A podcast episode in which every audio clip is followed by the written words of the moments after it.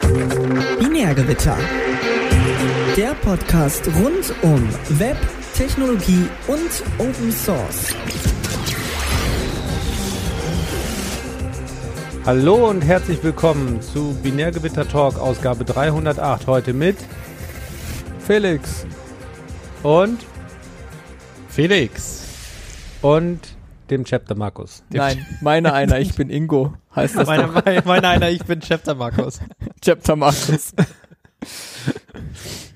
Üben wir nochmal. Alles klar. Ähm,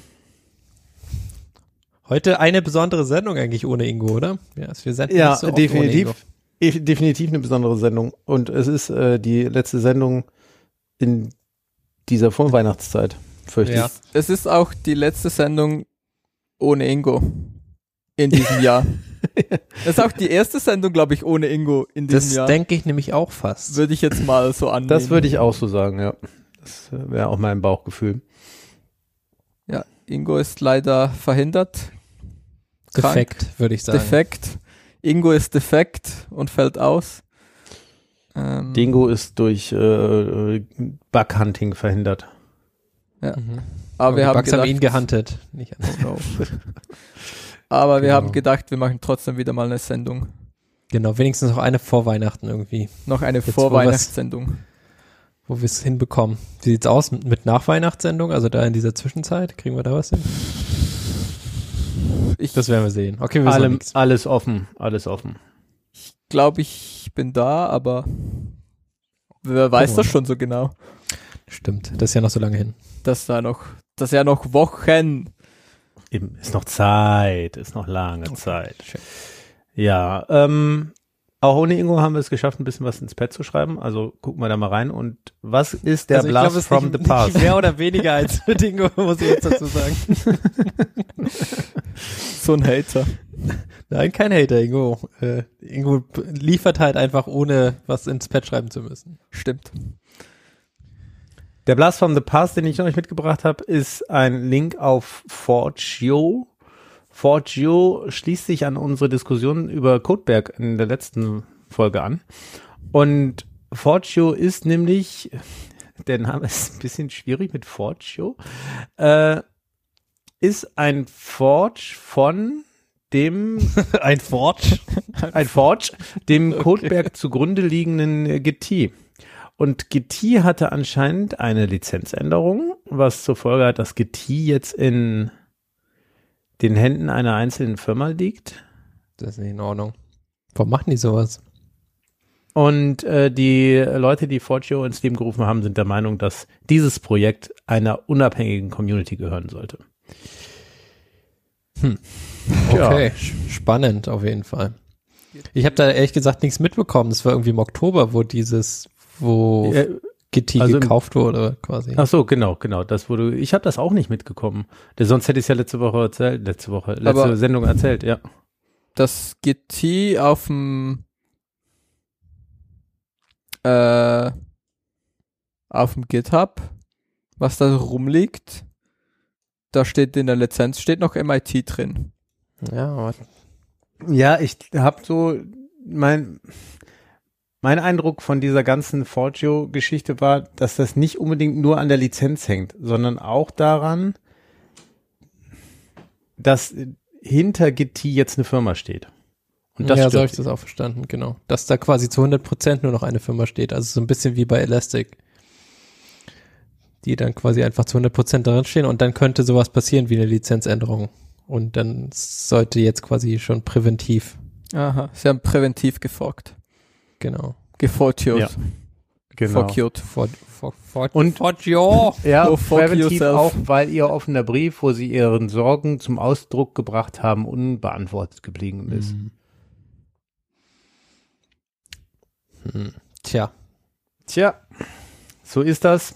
Also äh, Interessant. alles in Bewegung, wie immer in dieser Welt. Solange sie kein Source Fortio machen, das Forgio. ist, glaube ich, alles gut. Forgio hört sich auch ein bisschen an wie so ein, so ein Bailout. So, Forgio.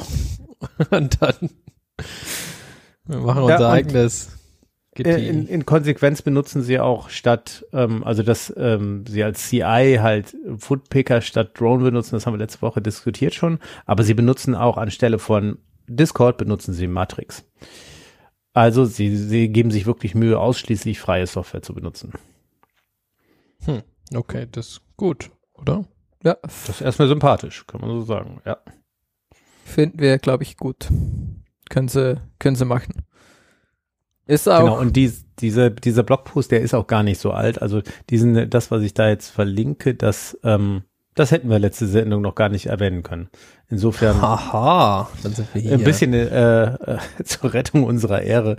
Es, äh, wir waren nicht nur verpeilt. aber So. schon auch. Blogpost. Äh, das vom, äh, das von erst gerade eben. Aber ich habe hier ein von Codeback Launches Fortio. Und zwar ist der 15. Dezember. Also auch nicht Ja, so das ist auch einer, den ich da äh, verlinkt habe. Auch Ach so, 15. okay. Dezember. Das sind irgendwie zwei verschiedene Seiten, gleicher. Ja. Nee, ist irgendwie noch mehr Zeug. Nee, aber es Zwei sind Perspektiven verschiedene, auf die gleiche Sache. oder? Aber es sind verschiedene Posts. Ja, irgendwie Ja, ja, genau. Zwei, zwei verschiedene Ja. Artikel, die sich ums Gleiche drehen. Äh, Mhm. I see. Ah ja, dem ersten steht da irgendwie, was da Gitti Ltd For-Profit Company took over the Gitti project. Mhm. Na gut. Ah, ja. Also, wenn ihr äh, am Codeberg dranbleiben wollt und was dahinter so abgeht oder selber was hosten wollt, jetzt lieber keinen Git mehr nehmen, sondern vielleicht Forgio. Insbesondere dann, wenn man äh, für die Free Software ist. Ja, jetzt geht's gerade noch, ist ja quasi komplett ähm, Identisch. Drop-in Replacement. Also ist quasi nur der Name geändert gerade. Ja, aber es muss halt wieder irgendjemand paketieren. Also Und das, gibt's schon also Mixpakete? wenn es quasi nur ein Soft äh, Soft äh, Merch ist, dann machst du einfach nur äh, änderst du die Source und dann baut's genauso. Mm. Hm, Don't. Mm. Naja. Naja. Okay, alles klar. Also dann haben wir No Packages found. Also es müsste auch noch jemand Nick Packages bauen. Nix Packages. Oder jemand muss es umbenennen und das ist quasi genau. Ja, ja. Also ich meine, es ist jetzt gerade in dieser Stage nicht viel Arbeit. Vermutlich, weil du ja, du kannst das Git, das Git-Paketierungszeug copy-pastieren, irgendwie ein paar Namen ändern und los geht's. Mhm. Aber jemand muss das machen. So ist das mit Dingen, ja. Wenn man was haben will, dann muss man es machen. Deswegen lieber nicht machen. Bin ich dagegen. Ja, ich, Ja. also, ja, voll cool. Gute Sache, mehr Open Source. Ähm, ich muss ganz ehrlich sagen, ich bin vermutlich zu lazy, um meine Git-Instanz jetzt gerade abzudaten. Und das zu switchen. Oh, komm, es kommt jetzt hier das langweilige Weihnachten, da hat man total viel Zeit, hängt zu Hause Aha. rum, weiß nicht, was man machen soll. Na? Mhm, klar. Dann kann man auch mal hier updaten. Dann kann man irgendwelche Pakete forken und so. Just Update. Genau. Gut. Ja, genau. Genug über die Vergangenheit geredet. Auf zur Toten. Zur Gegenwart, genau, der Tote der Woche. Nee, warte, doch, nee. Ja, Hm? doch. Und zwar, was ist passiert? Wer ist, wer ist gestorben? Der, Noch? Ich weiß nicht genau, wie ist es. Die, die, es ist eher eine Tatsache gestorben. Mhm. Äh, Und zwar? Also, der, Genau. äh, der, Elon Musk. Wir haben so lange Ist Elon Musk zurückgehalten. Was? Ah, jetzt haben wir den Namen doch ausgesprochen. Wir haben uns so lange zurückgehalten, über ihn zu reden. Aber jetzt ähm, einmal quasi als Toten der Woche können wir schon mit reinnehmen. Ähm, Und zwar, sollen wir wieder Leute gaslighten und behaupten, Elon Musk ist tot? Mh, ich weiß nicht, ob es Gaslighting ist dann. Also du müsst ja quasi dann irgendjemand haben, der das beste das Freund letzte- von Elon Musk ist, aber ihn lange nicht mehr gesehen hat. Was, weiß ich genau. Und dann müsstest du quasi irgendwie Pressure aufbauen. Gaslighting ist ja was ganz Besonderes irgendwie. Dafür bräuchtest du ja eine spezielle Bindung zu dieser anderen Person, die du gaslighten willst. Ich weiß nicht, ob wir Hm, unsere Hörer gaslighten können. Bestimmt. Wenn wir es jetzt sagen, ist es ja auch eine andere Sache. Ja, jetzt ist jetzt ist natürlich schwierig, Jetzt aber wir vorbei, können das, ja, okay. Ingo kann das rausschneiden und dann Mhm. Das Oder? macht er bestimmt, so wie er alle unsere Sendung geschnitten hat.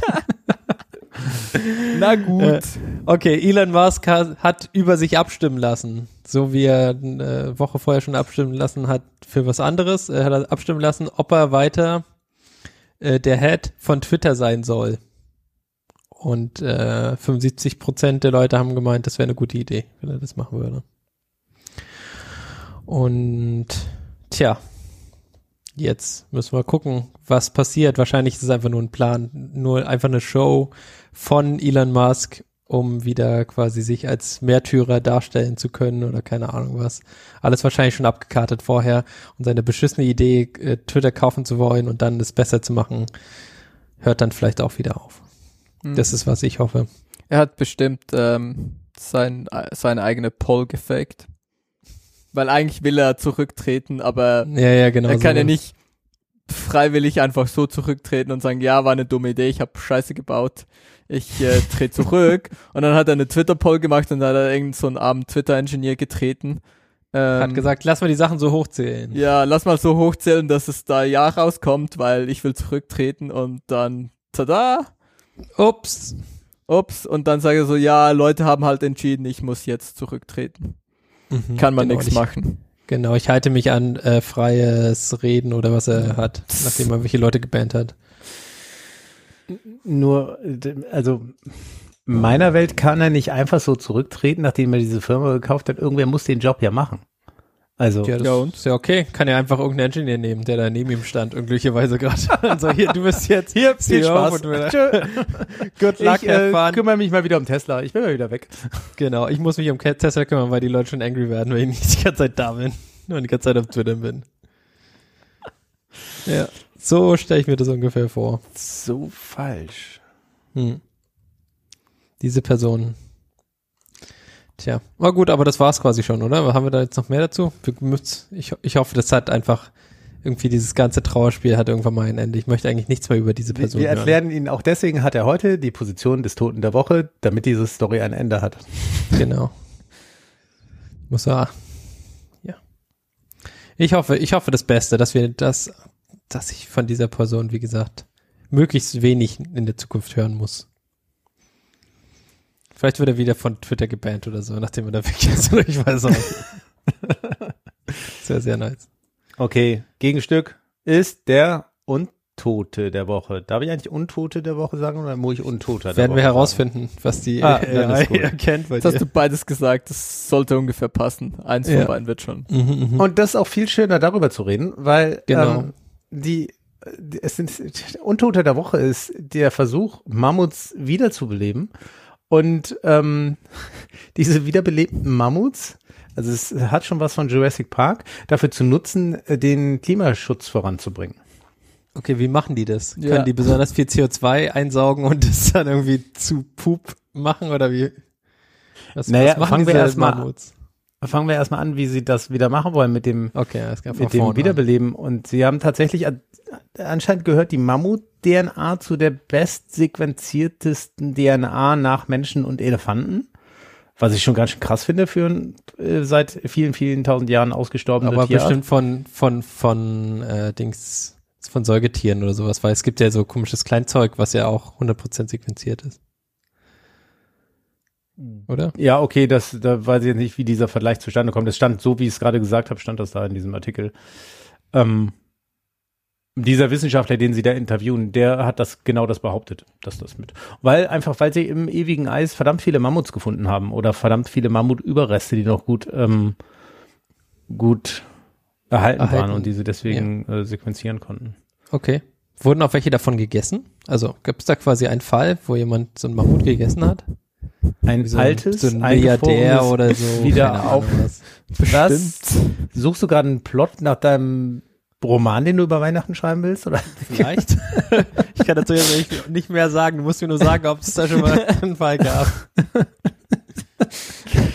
Äh, verlassen wir diesen Pfad und kehren wir zurück zu den Mammuts. Aber das, die Sache ist ja, das ist ja sehr einfach. Wenn, wenn wir diese Mammuts klonen, dann kann man ihn wieder essen. Oder? Das ist richtig, dann könnte man das sicherlich als, ähm, als Delikatesse vermarkten. Genug Verrückte, die das kaufen, gibt's bestimmt. Ja, garantiert. Ja, genau, erzähl mal weiter jetzt. Also wie, wie wollen So. sie das machen? Und wieso schützt das die Umwelt oder so? Ja, genau. Wie, wo, wie, ja. Das ist natürlich, der, das ist der schwierige Part daran. Also viel faszinierender ist, dass sie Mammuts wiederbeleben wollen. Um sie zu essen oder Wo, wofür jetzt? also warum warum? Also ich meine, ja, nice. Gute Sache. Ich meine, wer will nicht einen Mammut so im Vorgarten oder so? So, ich Aber warum- so- aber warum? Warum nicht Elefanten? Ich meine, die sind auch groß. Gibt's schon. Die wollen einfach, also die, die Idee ist, dass diese Mammuts sehr kälteresistent sind. Und ähm, die wollen dann diese kälteresistenten Mammuts durch die noch schneebedeckten Landschaften streifen lassen. Dabei trampeln die, die der, der Schnee, der da liegt, fest und eine geschlossene oder aus diesem geschlossenen Schnee, den die festtrampeln, wird dann eine Eisschicht. Und eine Eisschicht hat eine stärkere Reflexion auf die Sonneneinstrahlung und verhindert dadurch, dass der Boden auftaut. Und das soll deswegen dem Umweltschutz dienen, weil eben sie im Moment Angst davor haben, dass der ganze Permafrostboden auftaut und das ganze Methan, was da drin hängt, freigesetzt wird und in die Atmosphäre entweicht. Wie und deswegen viele- brauchen sie, Mammuts brauchst du davon drei oder reichen die für komplett da oben Ich Russland? fürchte, sie? Brauchen eher sehr viele. In diesem Interview reden sie auch davon, dass sie bei Vicenz ja, ähm, wie, wie spricht man das richtig aus, diese äh, lustigen äh, rinderähnlichen Tiere, Vicenz, ne? Die sind, Ähm, und dass sie da ja die Erfahrung gemacht haben, dass wenn man die nicht kontrolliert, die Vermehrung, dass die dann den Hirschen nicht mehr genügend Nahrung übrig lassen, um, äh, um zu überleben. Und deswegen ist ihnen völlig klar, dass sie sich vielleicht ein bisschen darum kümmern müssen, so eine Populationskontrolle durchführen und so.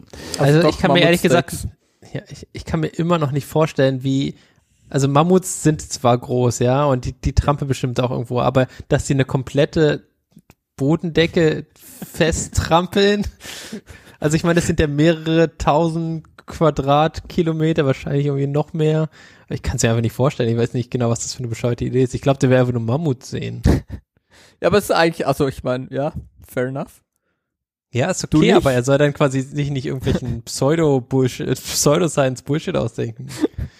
Keine Ahnung. Ich, also ich kann es mir nicht vorstellen, ganz ehrlich. Vielleicht ist es ja total sinnvoll und so, aber ich kann es mir beim besten Willen nicht vorstellen. Kannst du nicht irgendwie so ein, weiß ich nicht, so ein, so ein Bulldozer quasi, so eine Bulldozer-Kolonie züchten oder so? Das wird Ich- mehr Sinn. Ja, ich weiß auch nicht. Ich, ich weiß. Ich war auch nicht. skeptisch. Ich habe zweimal nachgeguckt, ob es äh, irgendwie, ob es ein Artikel vom 1. April war und ich einfach verpasst habe, dass der schon so alt ist. Aber nein, er ist vom 14.12. Äh, und lesenswert. Und wer Jurassic Park gemocht hat, der wird diesen Artikel lieben. Und wenn wir wirklich irgendwann Mammuts wieder auf der Erde rumlaufen haben, ähm, ist schon spooky. Ja, die glaub halten ich. dann nochmal 50 Jahre und dann ist es leider zu warm für Mammuts. Äh, oh no. Aber ja, also ich meine, warum, warum, Warum, warum? warum nicht? Warum nicht? Genau. Ja, Ja. also ich finde mehr, mehr Mammuts. Für mehr Mammuts. Ja, Mammuts sind schon witzig und so, aber wie gesagt, der Grund ist schon komisch. What could go wrong? Also hier, wenn ihr, wenn ihr auf, auf, auf äh, Nix seid, dann könnt ihr jetzt dieses Fortune installieren. Der Mac hat das irgendwie paketiert. Ich werde das mal verlinken. Wow. So fast, so furious. War es genau dieses eine Ding, dass du den Das ist- Namen einmal Das ist live während der Sendung entstanden. Ja. Das ist ja. äh, live angehubelt worden. echt nice. Cool. Genau. Du musst du halt jetzt einfach zuerst Nix installieren. Aber ich meine, kann man nix machen? Mhm. Habe ich äh, dem Mac von der Pre-Show schon erzählt. Ich glaube, ich kaufe mir einfach nochmal so einen kleinen Computer. So einen Popel-Computer. Ähm, was halt nicht ein Raspberry ist, sondern so ein x86. Ähm, und da mache ich da einfach nichts drauf, weil, ja, warum nicht? Genau. Mal Ähm, das Gute ausprobieren. Gab's nicht, mm, das passt überhaupt nicht, aber egal, gab's Ist nicht auch egal. die News, dass es Das hatten ähm, wir keine Probleme bis jetzt mit. äh, jetzt äh, RISC-Prozessoren, äh, ein Board mit einem neuen RISC-Prozessor geben soll? Echt schon wieder. Bestimmt. Aber eins, was man noch kaufen War kann. das oder? RISC Wii? Haben wir da das letzte Mal drüber gesprochen? Risk, Wahrscheinlich. muss Risk 5 sein. Das kann ja nicht Ja, anders ja. sein, oder? Ja, vermutlich schon. Es gibt immer mal wieder solche, aber das- nichts von dem. Also ich, ich meine auch all diese Armboards und so. ach, das ist halt immer noch nirgends. Das alles, das alles noch irgendwie in den Kinderschuhen. Ja, Risk 5 ist noch nicht so weit, genauso wie du auch quasi keinen normalen ARM-Computer kaufen kannst gerade. Ja. Also ich Äh, weiß nicht, vielleicht gibt's das ja jetzt mittlerweile, aber Ja, also es gibt schon welche, aber es ist halt so sehr. Ach, du musst halt irgendwie, also ich meine, so für ARM-Computer, es gibt so die, diese großen Dinge, die ganz geil sind. Ähm, oder dann, dann ist halt so ultra obskur und dann musst du vermutlich viel basteln oder ist halt einfach crap oder ist halt teuer oder Ich habe die News gefunden, warum ich darauf gekommen bin. Und zwar hat auf äh, dem Risk 5 Summit die äh, Firma Ventana Microsystems angekündigt, dass sie einen Risk 5 Prozessor fertig haben, der als Hyperscaler in Rechenzentrum wandern kann, in Rechenzentren wandern kann. Mit 192 Prozessorkern pro Package. Oh, Link kommt. Äh, also, also die, die hier Zukunft ist hier. Das ja, ist, äh, ja, ja. aber worauf ich ehrlicherweise gehofft hatte, war eigentlich so ein, so ein RISC-Prozessor auf einem Board wie dem Raspberry Pi. Ja, ich meine, würde ich theoretisch schon auch nehmen, wäre bestimmt auch lustig, aber ich will halt, ähm, ja, ich will halt jetzt was und nicht. Du willst was damit machen, willst du sagen? Du willst Ich will nicht in äh, fünf Jahren irgendwas. willst kein Early Idee. Adopter sein. Oh. Ja, ja, da haben wir immer nur Probleme. So ist es. Ja.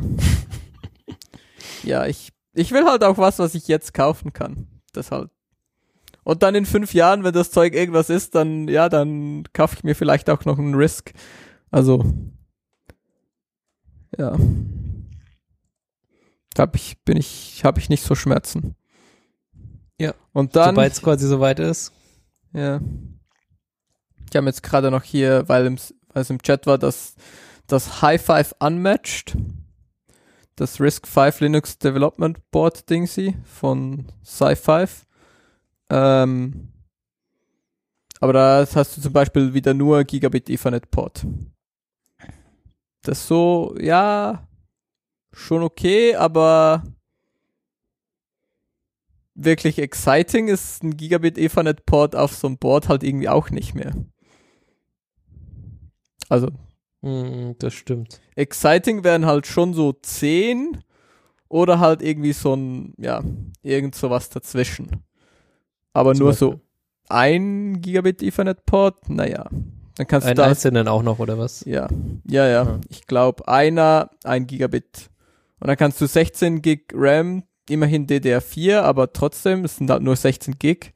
Das ist halt auch nicht Hm. so groß. Du kannst halt eine PCIe äh, Gen 3 draufbauen. Das ist halt irgendwie nice. Für so ein Board. Aber ja, exciting ist irgendwie anders. Naja. Hm. Ja, das stimmt. Also, was willst du dazu noch sagen? Ja, also es ist quasi die, die, das dreht sich langsam auch weiter. Du hast quasi das eine Board gezeigt mit zweieinhalb Gigabit. Ähm, Ich möchte, ich, was ich dazu noch sagen möchte, ist, für Deutschland ist ein Gigabit schon okay. Wir haben leider kein 10 Gigabit Internet. das stimmt. Wir haben noch nicht mal Was ein Gigabit Internet stabil. Von daher Was, ist, ja, was ein guter Kommentar vom, vom hier Chat ist. Also, Es ist Ja. immer alles standortabhängig. Es geht um Lage, Lage und Lage. mhm. Zum Beispiel, was gibt's hier in Deutschland? Ähm, hier in Deutschland gibt's Kein verschiedene schnelles Lagen. Internet. Na gut, das muss reichen. Wenn alle anderen 100 Gigabit haben, dann machen wir das Terabit. So. Ich verlinke hier, weil ich es hier erwähnt habe, noch das, das Ding, was ich rausgesucht habe. Ist halt so ein kleiner, ähm, ups, falscher Link, äh, so ein kleines Ding, wie äh, ein Intel NUC, aber halt mit dem äh, AMD, was war das, Ryzen, Ryzen 3 4300U, das ist so ein Laptop, CPU-Ding, sie. Ähm, und da kannst du halt irgendwie bis zu 64 Gig Memory reinbauen.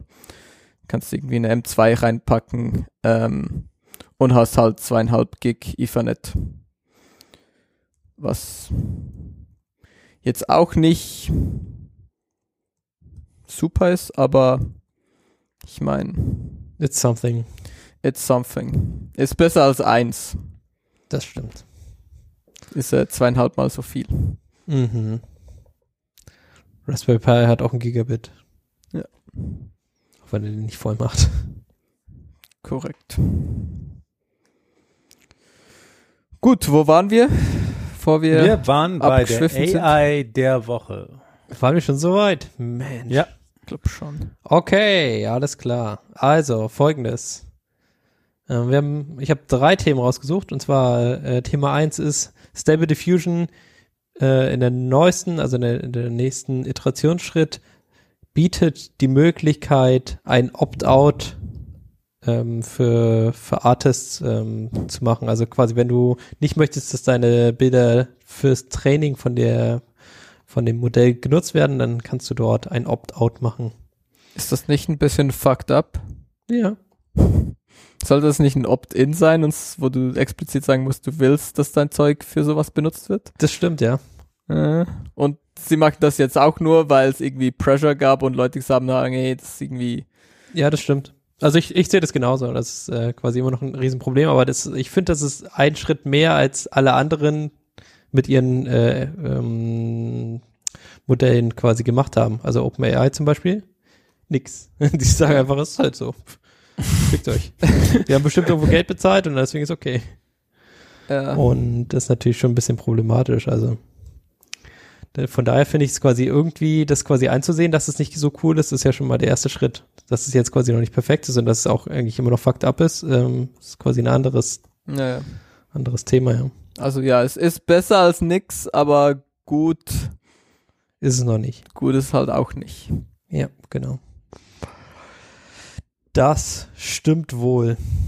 Aber wie gesagt, es äh, wird quasi, die, die Einsicht kommt viel zu spät, aber sie ist jetzt erstmal quasi irgendwie auch angekommen und der Pressure ist halt auch da. Also das ist jetzt nicht so, dass das jetzt, ähm, dass alle sich damit abgefunden haben, dass ihre, ähm, ihre Daten ergaunert werden und äh, damit äh, da benutzt werden, sondern dass es quasi da halt auch äh, ja, in irgendeine Richtung geht. Das ist natürlich auch irgendwie ein bisschen spannend, weil das, dieses äh, Nutzen von Daten für die Auswertung und für irgendwie was anderes passiert natürlich schon die ganze Zeit. Nur hier ist es quasi ähm, äh, apparent geworden, ja, also wie, wie Daten genutzt werden. Also ich denke jetzt mal quasi an Benutzerprofile und sowas. Ähm, das passiert ja jetzt im Internet immer. Und äh, so einen richtigen Aufschrei gab es dafür, finde ich, zu wenig. Und hier bei dem äh, Machine Learning äh, Zeug hat das irgendwie besser geklappt jetzt, würde ich sagen. Ja. Mit dem also, Aufschrei. Ja. Ja, mit dem Aufschrei. Ich glaube, ein Ding ist halt auch, also ich meine, große Firmen werden solche Dinge auch schon lange gemacht haben, dass jetzt dann halt einfach die, diese Modelle sind halt irgendwie public. Mhm, Ähm, genau. Und Leute bekommen das halt mit und sind so, ah, Moment mal, Mein Bild Ähm. ist ja da zum Trainieren genutzt worden. ja, genau. Und wenn deine Recommending Engine, die Amazon benutzt oder so, die wird halt auch dein, ja, dein Einkaufprofil und was weiß ich alles benutzen.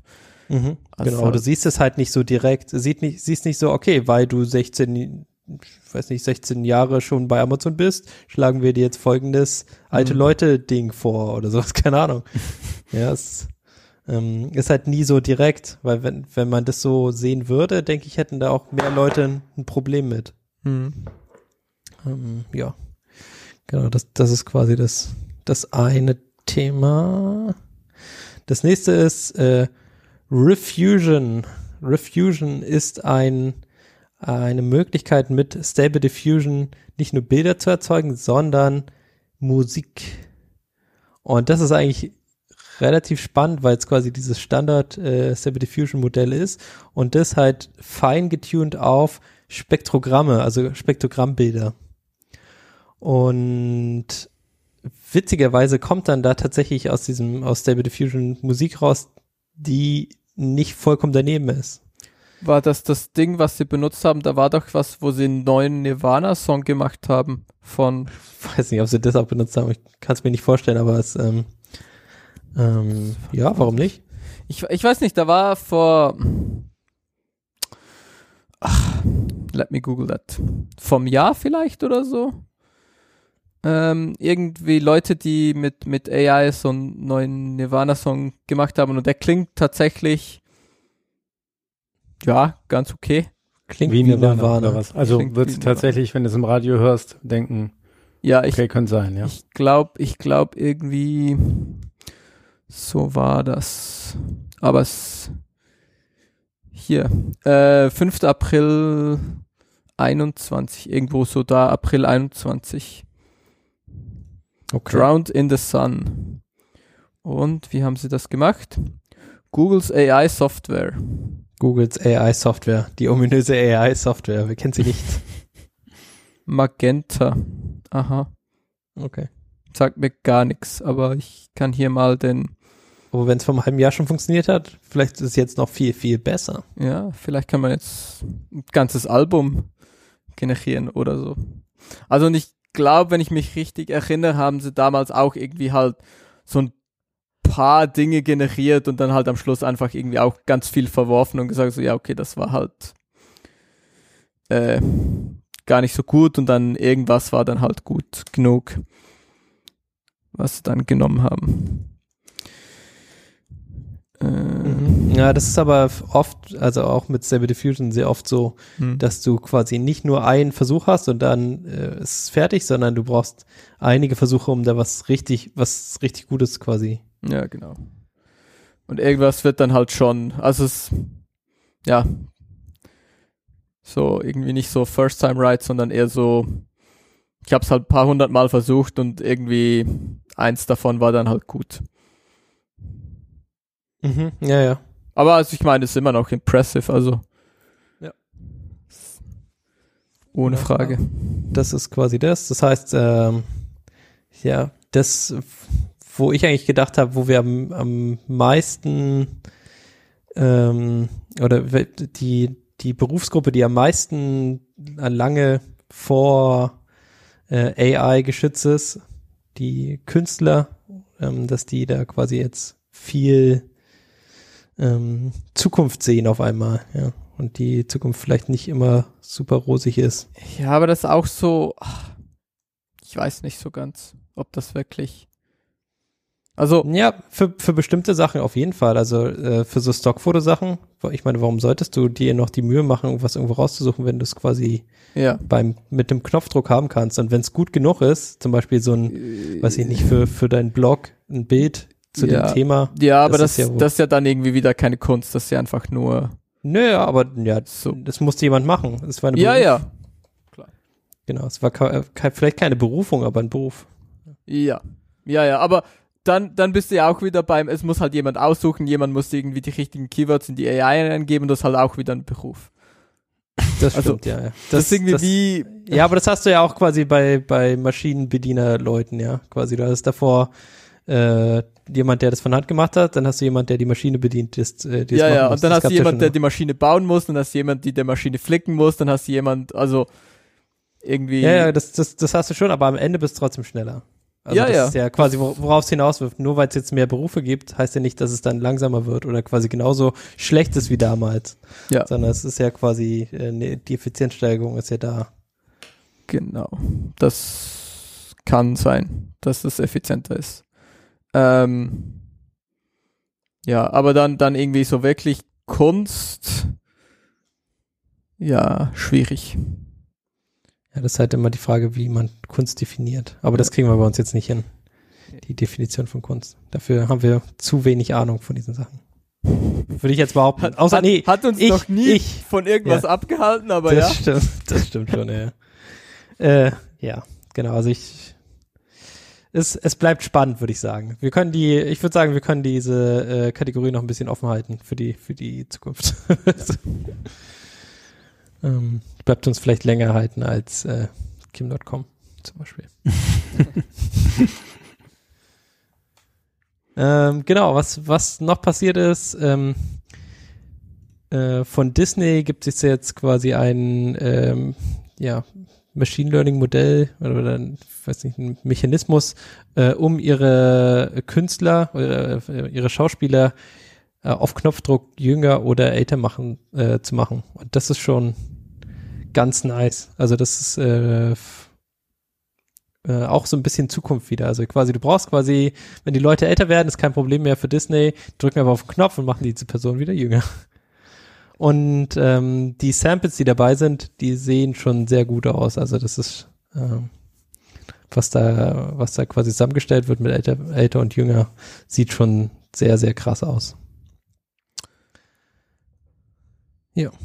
Und Verrückt. das ist quasi die Zukunft, wo wir dann vielleicht auch irgendwann nicht mehr wissen, was jetzt, was, was jetzt wirklich noch Realität ist. Also ich meine, es gibt immer Make-up, aber das ist ja quasi nächste Generation Make-up. Ja, das sind quasi meine drei Sachen.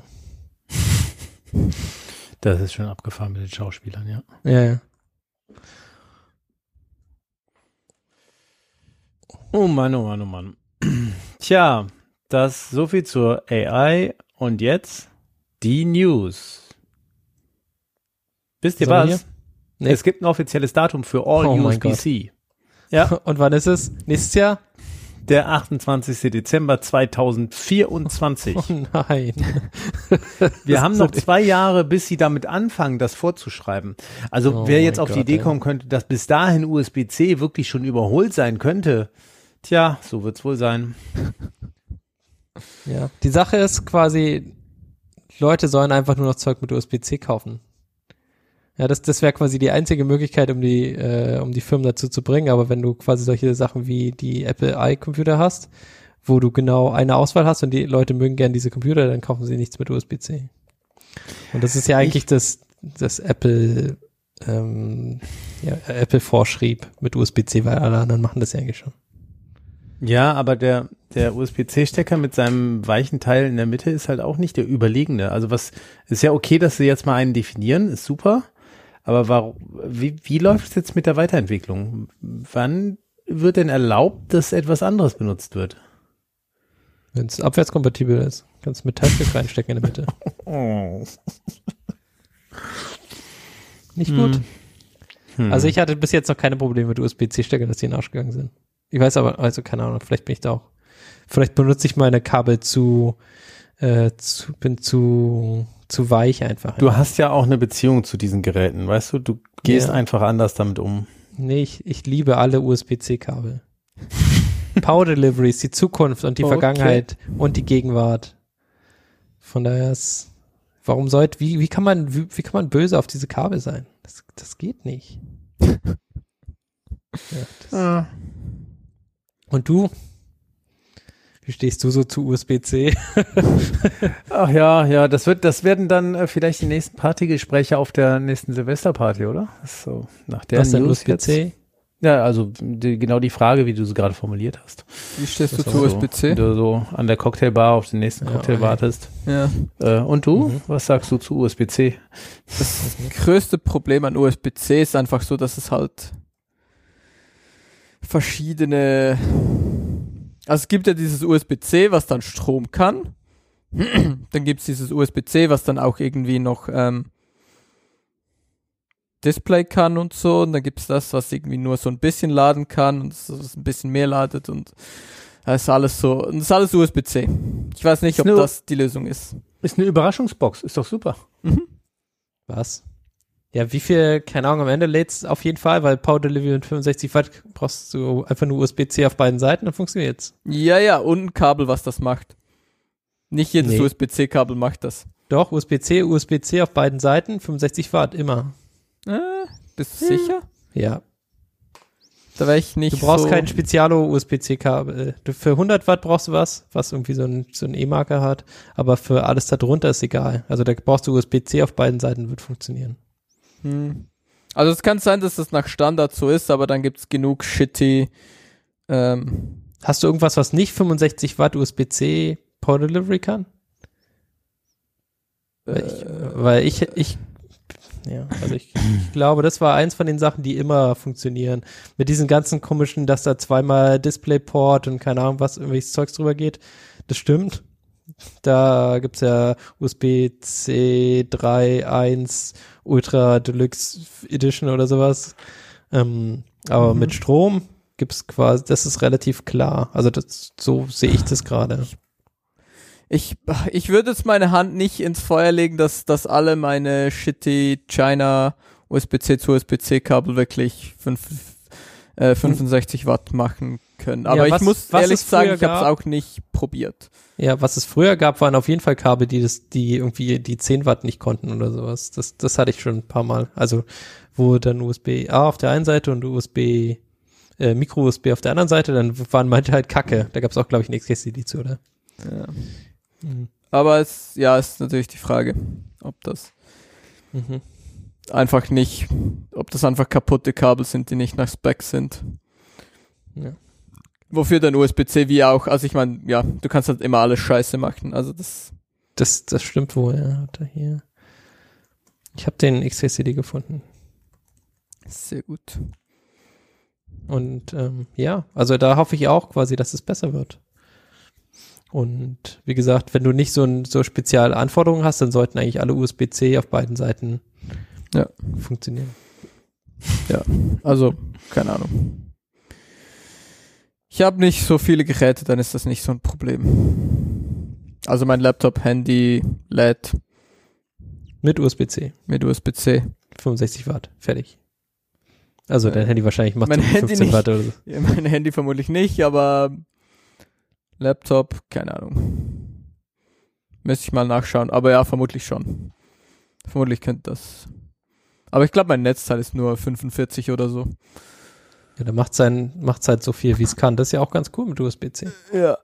Ja, genau, das sind, ich habe ein 45 Watt Netzteil. Und das reicht. Ja. Das LED, Laptop LED. Was will man mehr? Genau, das, das finde ich nämlich auch. Und deswegen USB-C-Kabel und die können da immer mehr Sachen draufwerfen und mehr Specs und mehr, noch fünf Displays und noch 10 Gigabit Ethernet und keine Ahnung was, Mhm. irgendwelche spezielle Sachen.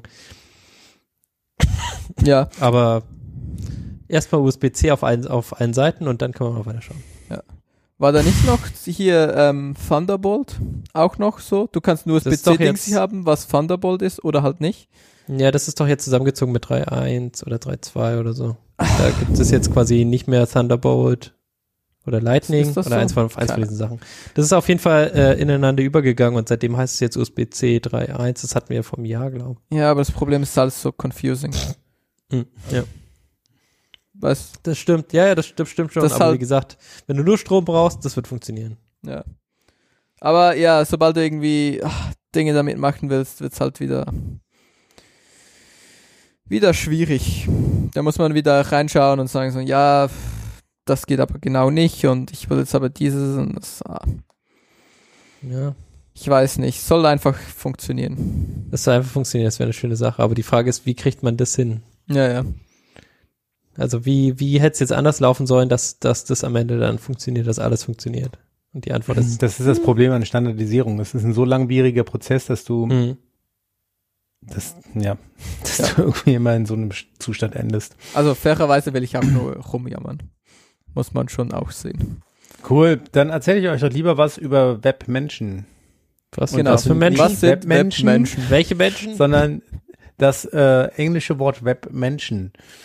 Im Sinne Web- von Web, Weberwähnung. Maniac-Menschen oder? es ist äh, ein bisschen schwierig, äh, in einer anderen Sprache diesen Titel zu nutzen. Ähm, es ist ein, eine W3C Recommendation von 2017 und ich bringe das als News mit, weil ich das äh, ganz spannend fand, äh, fand zu entdecken, weil das eigentlich ähm, so ein so ein W3C Protokollversion zum Activity Pub ist. Die Idee dabei ist, dass es einen Standard geben würde, den Webserver zum Beispiel implementieren kann, die merken, wenn auf einer anderen Webseite über sie geredet wurde. Ist Und das sowas? Quasi Activity Pub. Ja, genau. Also es ist, es ist, es ist sowas wie ActivityPub und und auch sowas ähnliches wie die ähm, Callbacks, die es im WordPress gab. Pingbacks hießen die, ne? ja, genau. Pingback. Ja. Oh ja, ja. Genau, Hieß das dieses aber Pingback? Ping, Mhm. Ah, Pingback. Genau, und da kommt Webmenschen auch her. Also diese Webmenschen Spec began as a simplified version of the Pingback Spec. Also zu Pingback gibt's auch eine Specification. Mhm. Ähm, aber Pingback wollte ja XML-RPC machen. Und Aber das will niemand. Webmenschen hat das vereinfacht und macht jetzt nur ein Form-Encoded Payload. Das bedeutet, also es ist viel einfacher in seiner Handhabung und kein XML-RPC. Das auch mit so einer XML-RPC, das war ja auch das Einfallstor für ganz, ganz, ganz viele Lücken in WordPress. Diese XML-RPC-API. Mhm. Und Und wenn man das jetzt nicht hat und einfach nur quasi einen Post macht, dann ist gut. Ja, dann ist, wenn du das nicht hast, dann ist halt alles wie heute. Aber die Idee wäre halt, äh, du schreibst einen Blogpost, ich schreibe einen Blogpost, der auf deinen Blogpost antwortet und mein Webserver notifiziert daraufhin deinen Webserver über meine Erwähnung. Und daraufhin, also genau genau, mein Server merkt, dass ich deine URL in meinem Blogpost drin habe. Daraufhin geht mein Server hin und guckt auf deinem Server nach, ob es eine Referenz auf einen Webmenschen-Endpoint gibt. Wenn keiner gefunden wird, ist der Prozess hier zu Ende. Und wenn der aber gefunden wird, dann sende ich dort ein Source- und Target-Form äh, Encoded Request hin. Und dein Server kann dann damit machen, was er möchte. Also zum Beispiel es in die Kommentare automatisch einpflegen oder dir eine E-Mail schicken und dich darüber informieren, dass du erwähnt worden bist. Mhm. Oder einen Alarm generieren und dir eine SMS schicken. Ja, ja, genau. Damit du wieder möglichst schnell auf mich antworten kannst. Genau, Das indem ich dir äh, irgendwelche äh, Unterlassungserklärungen schicken kann oder so. perfekt.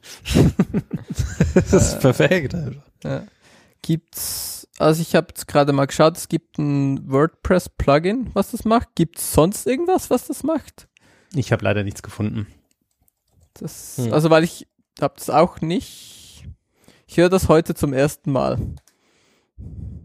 Ja. Die Frage ist halt auch, brauchst du das wirklich? Also ich meine, ja, ist irgendwie schon, Ich find's nice. ich, ich sehe das, aber ich habe ich hab auch dieses Pingback und dann hast du auf deiner Blogseite dann halt irgendwie so 100.000 Pingbacks, Referenzlinks. Habe ich nie so ganz verstanden, muss ich ganz ehrlich Doch, sagen. das ist super. Also ich fand Pingbacks auf Blogs super, weil dann kannst du dich durch so du kannst das, was frü ganz früher Internetlinks mal waren, du kannst so von einem Blogpost in den nächsten dich klicken und sagen, ach, und der hat darauf geantwortet und was schreibt der jetzt dazu? Und du kannst wirklich so über verschiedene ähm, Ecken des Internets hinweg zu einem Thema immer tiefer eintauchen. Und das war eine wunderbare Möglichkeit, Blogs miteinander zu verknüpfen. Einfach weil es so hochdynamisch war. Ich konnte schreiben und das wurde auf deinem Blog als Kommentar oder als Reaktion auf den Blogpost eingetragen, ohne dass es noch zusätzlicher händischer Schritte verfolg äh, be- benötigte. Irgendwann waren halt zu viele Spammer unterwegs und dann musste man diese Kommentare dann noch genehmigen. Okay, aber ähm, grundsätzlich, um die, diesen Bezug herzustellen, war das ein wunderbarer Automatismus. Und das ist für so ein lebendiges Netz unglaublich wichtig, weil ich will nicht immer nur, ähm, ah, da hat jemand was geblockt. Okay, wo ist sein Twitter-Feed? Oder eben jetzt sein Mastodon-Feed? Wo, äh, ah, da hat er das äh, davon erzählt, dass er das geschrieben hat, alles klar. Was gibt's da drunter für Antworten darauf? Ah, das sind die Antworten und da, da sind die URLs drin zu den Blogs, wo, er, wo drin geantwortet wurde. Das ist viel zu umständlich. Ich will ja eigentlich im Kontext Blog bleiben, wenn es mir um die Artikel zu dem Thema geht. Ja, ich find's auch okay. Aber vielleicht ist das ganze Thema Blog auch durch. Nein. Ich fand Blogs super, muss ich sagen. Ich finde Blogs immer noch super. Blogs sind immer so, also ich habe meinen Blog immer noch und ich finde meinen Blog immer noch super. Und ich werde es Ja. auch, also, Ja. Wir haben so viele Sachen im Lesefu immer, was Blogs sind. Also, ja. Also Blogs Ja. sind schon. Ja. Ich finde auch immer Leute, die Twitter-Threads machen, schreibt einen Blog. Es kann nicht Mhm. so schwer sein. ja. Das stimmt. Das ist einfach nur behindert. Da musst du dich da durch diese tausend Millionen winzig kleinen Winznachrichten durchlesen. Ja, nee, das ist einfach, das ist auch nicht Text so, zu sehen. ja, du hast dann kein, kein wirklich so eine URL oder so, wo das lebt. Ähm, wo du gut drauf verlinken kannst. Ich meine, so Ja, andere Leute, so hier ist der Twitter-Thread, so, ach. Ja, Nee. okay, und dann hast du da die Kommentare gegen irgendwie diese einzelnen Teile von dem, von der Nachricht oder sowas und musst den Shit zusammensammeln und so. Ja, Schon ein bisschen behindert. nee, also pff, muss nicht sein. Bin ich Mhm. wirklich, äh, ja. Schreibt Blogs. Das ist irgendwie super easy geworden, das so Static Site Generator und dann direkt auf GitHub hosten, ähm, direkt auf GitLab hosten. Du musst nicht mal selber was hosten, wenn du nicht willst.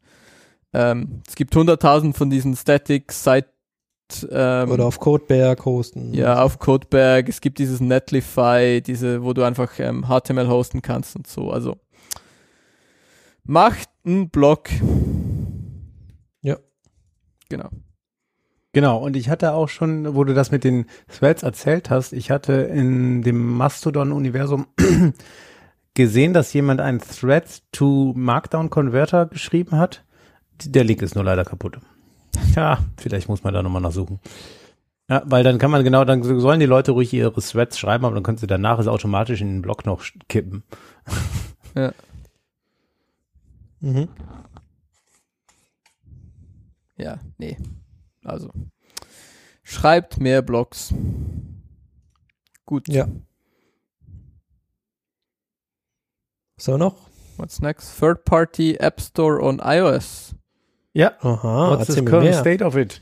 Ja, ähm, Apple arbeitet offensichtlich wirklich daran, äh, etwas an dem Status quo zu tun, beziehungsweise sie werden durch den Digital Irgendwas Act in Europa ja dazu gezwungen. Der Digital äh, Irgendwas Act in Europa geht leider nicht weit genug, weil er sagt nicht wirklich darüber aus, äh, Dass man da auch Apps runterladen kann, sondern nur, dass man ja, Apps was Apple braucht. da eigentlich genau tun muss. Und sie, es ist sehr, sehr undefiniert. Ja, aber ähm, dieser Artikel, den ich dort in den News verlinkt habe, der ähm, freut sich auf jeden Fall erstmal das, was passiert. Und äh, ja, die Spannung steigt, zu was sich Apple eigentlich wirklich ähm, durchringt. Ob es äh, parallele App Stores werden, ob es ein reines Sideloading wird. Mhm. Ähm, Ob es nur für Businesses geht oder so. Gut, das geht doch schon, ja, gut, oder? das geht schon. Wenn du eine MDM-Lösung hast, das Ja. ist so, äh, früher waren das so Enterprise Distribu Distribution Certificates. Damit kannst du ähm, schon sozusagen Sachen auf deiner Homepage zum Download anbieten. Aber es ist äh, sehr genau beäugt von Apple und genau reguliert. Also ich glaube nicht, dass du jetzt ein Game schreiben könntest und das mit so einem Enterprise Set, äh, Distribution Certificate über deine Homepage vertreiben könntest. Also das Insbesondere dann nicht, wenn du dann anfängst, In-App-Purchases für Lootboxes zu machen. Ja, also ich, das Problem ist doch, glaube ich, auch, das geht nur auf Devices, die du actually managst. Also das heißt, Leute müssten dir dann halt Access geben und sagen so, ja, du darfst Nein. mein Phone managen und Ah. dann kannst du halt was sideloaden. Äh, nee, äh, diese Enterprise Distribution Certificates, da signierst du die App so, dass die auf einem beliebigen Apple-Gerät installierbar sind. Ist das so? Also muss es nicht, Ja, Also, das und wie haben wir kommt für, das Das haben wir für einen Zertifikat Kunden dann? gemacht. Ja. wie kommt das Zertifikat dann aufs Phone? Oder bekommst du ein Zertifikat von, Apple. Du Apple kaufst dir bei an, Apple oder? das Zertifikat, mit dem du die App signierst. ah Du ja, kriegst quasi so ein Der- äh, Sub-CA Ein, Hasen, ein Hasenfuß hat die Sache. Und der ist, dass die Leute dann nach Installation der App in ihren Einstellungen sagen müssen, dass sie diesem Zertifikat vertrauen. Und das ist natürlich, außerhalb einer geschlossenen Benutzergruppe machst du das nicht. Weil du musst nicht Techies erklären, was sie da tun. Sonst Ja. tun sie es nicht und beschweren sich einfach nur, äh, die App geht nicht. ja, ja. Und deswegen funktioniert das nur für Unternehmen. Und ähm, die Enterprise Distribution Certificates sind auch was, was die Apple, glaube ich, nicht mehr rausgibt. das, Hm. Also sie versuchen schon sehr deutlich, die Leute Richtung MDM-Lösungen zu pushen. ja, ich meine, das macht ja irgendwie auch Sinn, vermutlich. Also, weil dann kannst du auch sagen, so, ja, okay, wenn halt jemand dein Phone managt, dann kann er dir halt auch irgendeine random App installieren. Ähm, und mit random meine ich, du bist halt irgendwie eine Firma und dann hast halt deine eigene komische, was weiß ich, Essens-App oder so, wo Leute dann irgendwie ihr Essen bestellen können oder so. Und dann kannst du das preloaden und Ja, wenn du aber, also ein, wenn du Bring Your Own Device hast in der Firma, dann kann ich verstehen, dass Leute Vorbehalten haben, äh, Vorbehalte haben, ihr Telefon Ja, aber darum magst du nicht Bring Your Own Device. Also es ist einfach. Was? Darum gibt's, also nee. Bring Your Own Device gibt es trotzdem. Ja, ja. Ja, gibt's, aber dann mach das- also das, das versch- ach, nee. Also gib mir halt ein Phone und dann kannst du auch irgendwie sagen, was ich drauf habe oder nicht. Und sonst äh, Hm. ja, sonst halt nicht. Aber dann muss man immer zwei Telefone mit sich rumstemmen. Ja, ist okay. Also nein, musst Ja. du nicht. Entweder bist du halt am Arbeiten oder du hast halt Freizeit. Aber du hast trotzdem Na, zwei Telefone, die beide geladen werden wollen. Und denk mal an die ganzen Watt, die da im Jahr verbraucht werden. Oh no. Dieses Telefon zu ja. Eben, das ist, also mehrere Telefone haben ist definitiv nicht ressourcenschonend. Das ist nicht gut. Ja. Genau, Und das ist nicht gut für die frei, Umwelt. Und frei was? Also dieses freie Wort, das lassen wir mal besser sein. Und ich, Ja. also ich habe gerade nochmal nachgeguckt, Enterprise, Apple bewirbt dieses Enterprise äh, Pro Program noch. Also wenn noch jemand Bedarf hat, äh, die Firma sollte 100 oder mehr Angestellte haben. Dann kann man damit arbeiten. Mhm. Der Apple Developer Enterprise Program ist 299 US-Dollar per Membership Year. Ja. Or in local currency. Wherever Aber ja, ich meine, wie Markus gesagt hat, wenn du da halt ein Game machst und das irgendwie auf deiner Webseite vertreibst, ähm, Ja, wenn das ein Dann äh, lokales Apple- Game ist, geht es schon. Also- ja, aber ich bin mir ziemlich sicher, dass die Apple dann das Zertifikat auch einfach wieder wegnimmt, weil das irgendwo in den AGB steht, dass du es Nee, nicht hier- machen kannst. Hier steht, uh, use the program only to create uh, proprietary in-house apps Ja, for internal eben. use. ja, eben. Das steht 100 pro in ihren AGBs und wenn du halt irgendwas machst, irgendwas, das für irgendwas anderes brauchst, dann, dann sagen sie halt, "Mm, verstößt gegen unsere AGBs, wir haben deine Zertifikat halt revoked.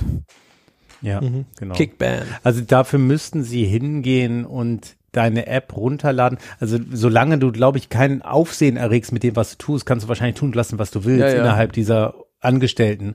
Aber ich meine, wenn du jetzt auf dem Scale bist, dass du eine Firma mit Zehntausenden Angestellten hast, sagen wir mal 15.000 Angestellte und du bist ein Top-Tech-Beratungsunternehmen, dann kann das schon sein, dass da mal was durchsickert, wenn du da eine allzu fancy App machst, die allzu besondere Dinge tut. Und dann kriegt Apple das mit und dann gibt es vermutlich auch Ärger. Hm. Das ist richtig. Aber vorher, ich glaube nicht, dass sie jetzt bei jedem, der dieses Zertifikat hat, die App auch wirklich runterladen, weil im Zweifel kriegen sie ja auch gar nicht mit, auf welchem Weg du die verteilst, die App. Ja, die sagen ja auch selber, dass du das eigentlich nur intern verteilen sollst und deswegen kann die es ja wohl schwer runterladen. Aber vielleicht wird Hm. es äh, quasi gecheckt und dann bam, hochgeladen. Zu den echten Servern. Keine Ahnung. Vermutlich schon. Ich meine, warum nicht?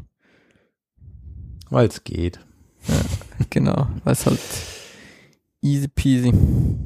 Genau, aber lass uns über Raspberry Pis reden. Warum? Weil, und jetzt möchte ich mich hier in aller Form entschuldigen, weil das wäre natürlich ein Top-Toter gewesen. Ach mein Gott, echt. Aber es fällt mir halt erst jetzt ein, jetzt wo wir, Wo wir drüber reden. wo wir drüber reden. Ey, you had one Ähm. job. Wir hätten früher anfangen können. Hättest einfach nur gesagt, dass es Tour der Woche ist. Habe ich, äh, habe ich vergessen. Habe ich tatsächlich vergessen. Ähm, äh, habt ihr gar nichts mitbekommen mit Raspberry Pi und so? Äh, Doch, nur, doch. dass die jetzt wieder shippen, oder? Dass die jetzt wieder. Ja, die haben irgendwie so einen Ex-Surveillance-Dude angestellt. Okay. Ähm, und dann haben halt ganz viele Leute gesagt, so, ähm, ja, ist gar nicht, gar nicht mal so cool.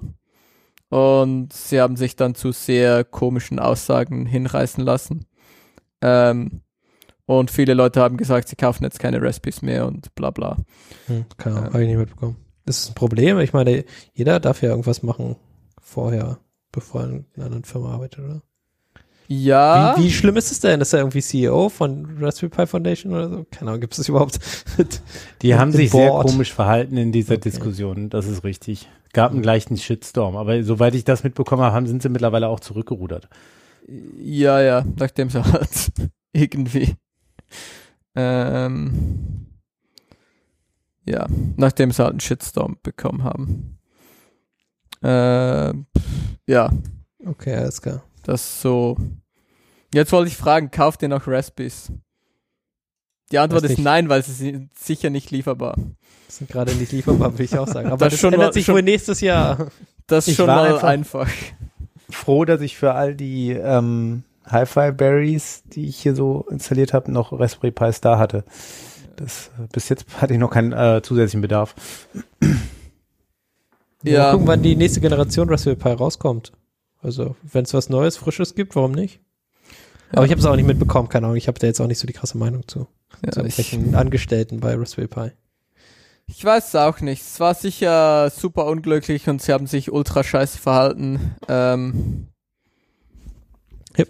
Aber ach, ja, sind aktuell eh nicht lieferbar. Darum ist irgendwie so neue Raspberries kaufen jetzt gerade ist eh eine dumme Idee. Ähm, ja, ich weiß Das war auf, auf Mastodon das ganze Ding oder was? Hm? Oder wie funktioniert das? Wo ist Ah. Raspberry Pi?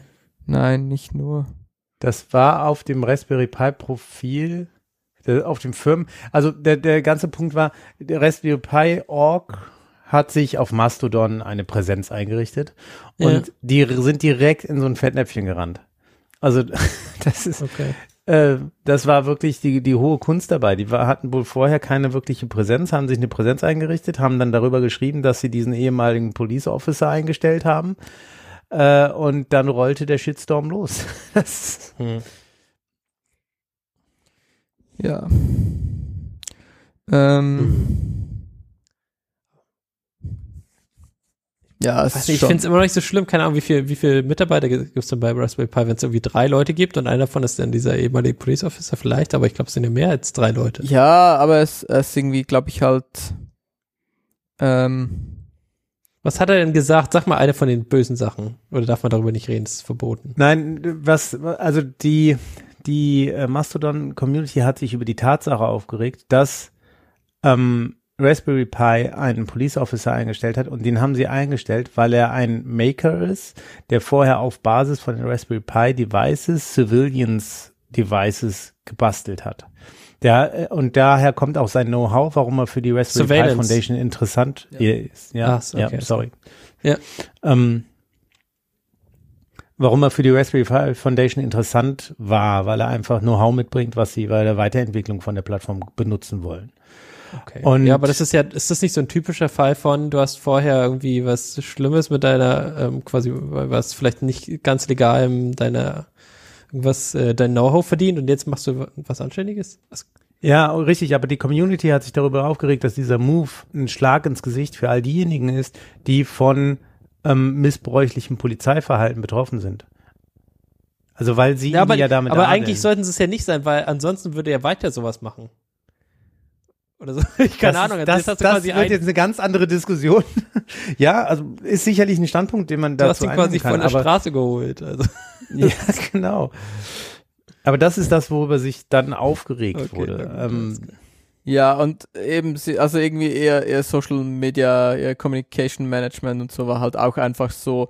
Leute haben halt irgendwie so valide Concerns und ihr, ihr, ähm, ihre Response war dann mehr so einfach so, ja, pff, ups, ist uns egal. Ähm, ah, ich, ah, ich finde Ich die weiß Beispiele nicht mehr. Sie waren halt schon eher so, sie sollten sich vielleicht halt einfach auch jemand holen, der Kommunikation kann.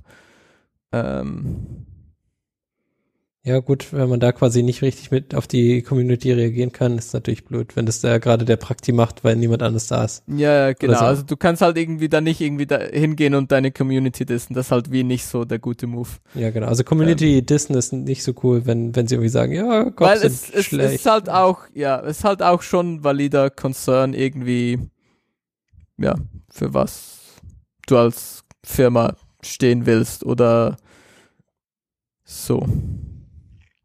Also ehrlich gesagt wäre das jetzt, ich wäre nicht, wäre kein Grund für mich, das nicht weiter zu kaufen, weil solange quasi die Community diese Plattform supportet, ähm, ist es quasi, äh, würde ich es auch weiter benutzen und äh, ich bin jetzt beim Raspberry Pi eher ein User und wenn jetzt die Community sich entscheidet für, weiß ich nicht, was gibt's da, Orange Pi oder sowas, jetzt das Bessere Hm. äh, und das wird anständig supported, was es jetzt gerade halt nicht ist, ähm, dann würde ich auf jeden Fall wechseln. Ich meine, ich habe da, ich, ich stehe nicht hinter der Firma, sondern ich stehe quasi Hinter dem Produkt, ähm, was halt einfach hint, hinter dem ja. Produkt, was äh, was unterstützt wird und zwar nicht unbedingt von der Firma selber, sondern von den ganzen Leuten.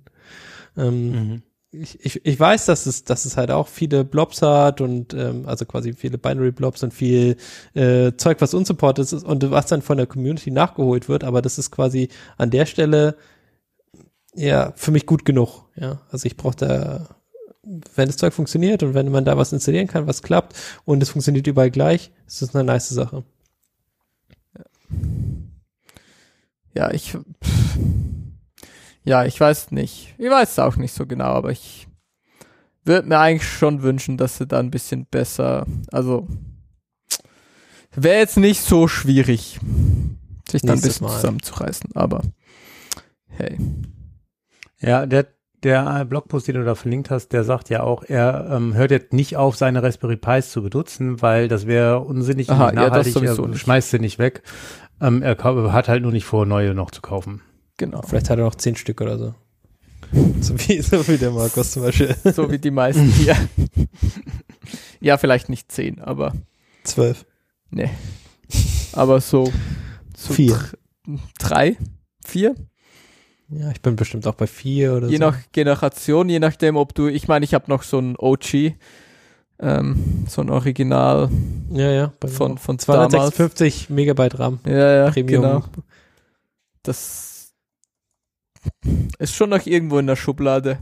Ja, da läuft nichts erst drauf, aber ich kann es nicht mehr updaten gerade. Das ist sehr unpraktisch. Das ist traurig. Weil dann müsste irgendwie das komplette Ding cross-compile, aber vielleicht geht's ja jetzt auch mittlerweile. Kann schon immer das sein. Naja, schnell weiter zu ähm, Practically Exploitable Cryptographic Vulnerabilities in Matrix. Das hat Ähm, das uh. einen Namen? Weiß ich nicht. Ja, hat ein Bunch Das, was du gerade gesagt hast, das ergibt bestimmt Kürzel, oder? Genau. bestimmt. Pack- ähm, Peckwim. Peckwim. Peckwim. Packwim finde ich nicht so, schlimm, nicht so schlecht. Gibt irgendwo, irgendwo habe ich die Liste gesehen mit ähm, CVs für das. Ähm, ja, sie haben sich das halt angeschaut und die Implementation angeschaut und ein paar CVs gefunden. Ähm, ja, kann man Ist sich. irgendwas ganz Schlimmes dabei? Ähm, Vulnerability Update Paper. Äh, pff. ja, ich meine, Matrix sagt, please update immediately in order to be protected against these vulnerabilities. Also es ist schon, Vielleicht haben sie auch nicht wirklich verstanden, was es war. Aber es ist okay, was auch immer. Schickt einfach einen Pull Request, wir, wir merchen den. wir, wir fixen das. Ähm, ja. Are not affected. This is not a protocol bug. Ja, es waren, also ich würde es von eben, es irgendwie, es sind keine Protocol Bugs. So wie ich das verstehe. Sondern Sondern Design Bugs, oder? Das ja, sind- eher so also das, Implementation und ähm, Zeug. ich glaube, es kommt drauf an, es waren ja viele verschiedene und manche waren auch im Design, das heißt, man muss da irgendwie darunter was ändern dann. Ja, aber es, ja, also ich meine, sie haben es gefixt, man kann sich das anschauen. Ähm, ist eine gute Sache. Ähm, jetzt mehr sicher Matrix. Finde ich auch in Ordnung. Finde ich gut. Plus eins und like. Progress, MLS. Ja, Mhm. Passend zu äh, Schwachstellen. Äh, Mac Dirty Cow. Und zwar gibt es jetzt eine Dirty Copy and Write äh, Schwachstelle, beziehungsweise gab es, ich weiß nicht genau, äh, macOS 13.01 und 12.6.1, ich weiß nicht genau, wie, wie frisch die sind. Ähm, Schwachstelle Copy and Write, ähnlich wie äh, die Copy and Write ähm, Schwachstelle in Linux. Also Dirty Cow war, war da der Stichwort, das Stichwort. Und ähm, genau, könnt ihr mal ausprobieren, wenn ihr so einen so einen Mac-Computer habt, ob das bei euch auch funktioniert. nice. Weiß nicht, haben wir gerade jemanden, der das ausprobieren kann? Mal kurz, ich weiß nicht. Bin Nicht- da skeptisch.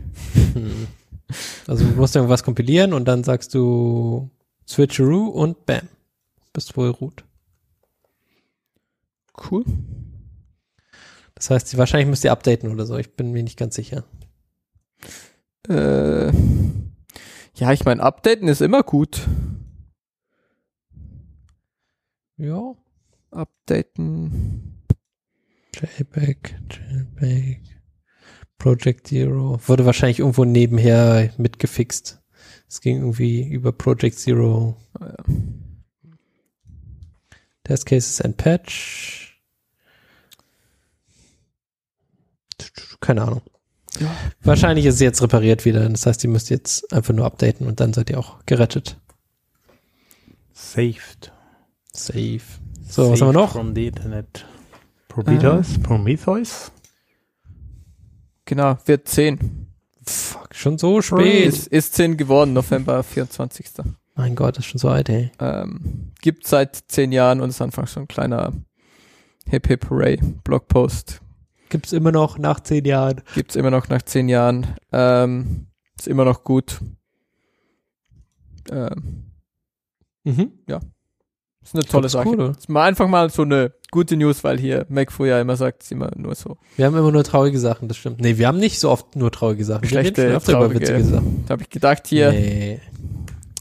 Wir haben schon oft lustige Sachen, oder? Im Das stimmt. Gegensatz zu Standard-News, würde ich jetzt sagen. haben wir äh, ja, überwiegend eigentlich witziges Zeug. ja, Ist ja auch quasi mein Ausgleich für, für normale News. Hier. ähm, Gibt es irgendwas Besonderes zum 10. Nope. Geburtstag? Also nicht, dass ich wüsste und den Blogpost eigentlich auch nicht. Ist einfach nochmal so ein sehr kurzer Wrap-up, was halt so, ähm, ja, das ist halt jetzt zehn Jahre sind seit dem ersten Public Commit ähm, und so ein bisschen History Mhm. und so ein bisschen The Journey since, also was seitdem passiert ist. Und ja, also ich meine, Haben sie Kuchen mitgebracht? ich weiß nicht. Ich sehe keinen Kuchen. Also ich habe Mhm. keinen Kuchen bekommen. Ich habe auch keinen bekommen. Aber Keinen trotzdem, wir haben dafür, verteilt. Wir haben dafür Open Source Das stimmt. Prometheus und können damit unsere Systeme monitoren. Darum. Mhm. Der erste Commit war die README bedecke deinen Himmel, Zeus. Okay. so, was ist der nächste Commit dann? Weiß ich nicht. Auch auf Deutsch? Ja. Alle Auf Deutsch? Auf Deutsch, auf Ah. Deutsch war's. Okay. Ist das, ist ein deutsches Ding sie? Weiß ich nicht. War es irgendwie von Soundcloud irgendwas? Ja, genau. Matt Also, ja. T. Proud and myself had just left Google to join SoundCloud. Sind das Deutsche? Kennt man die? Matty Proud? Ja. Keine Ahnung, wer Matty Proud ist. Weiß ich nicht. Okay, warte, hier. Proud Social. Zürich, Schweiz. Ah, Aber jetzt gerade, ich weiß nicht, jetzt gerade für Google, glaube ich, dort oder so.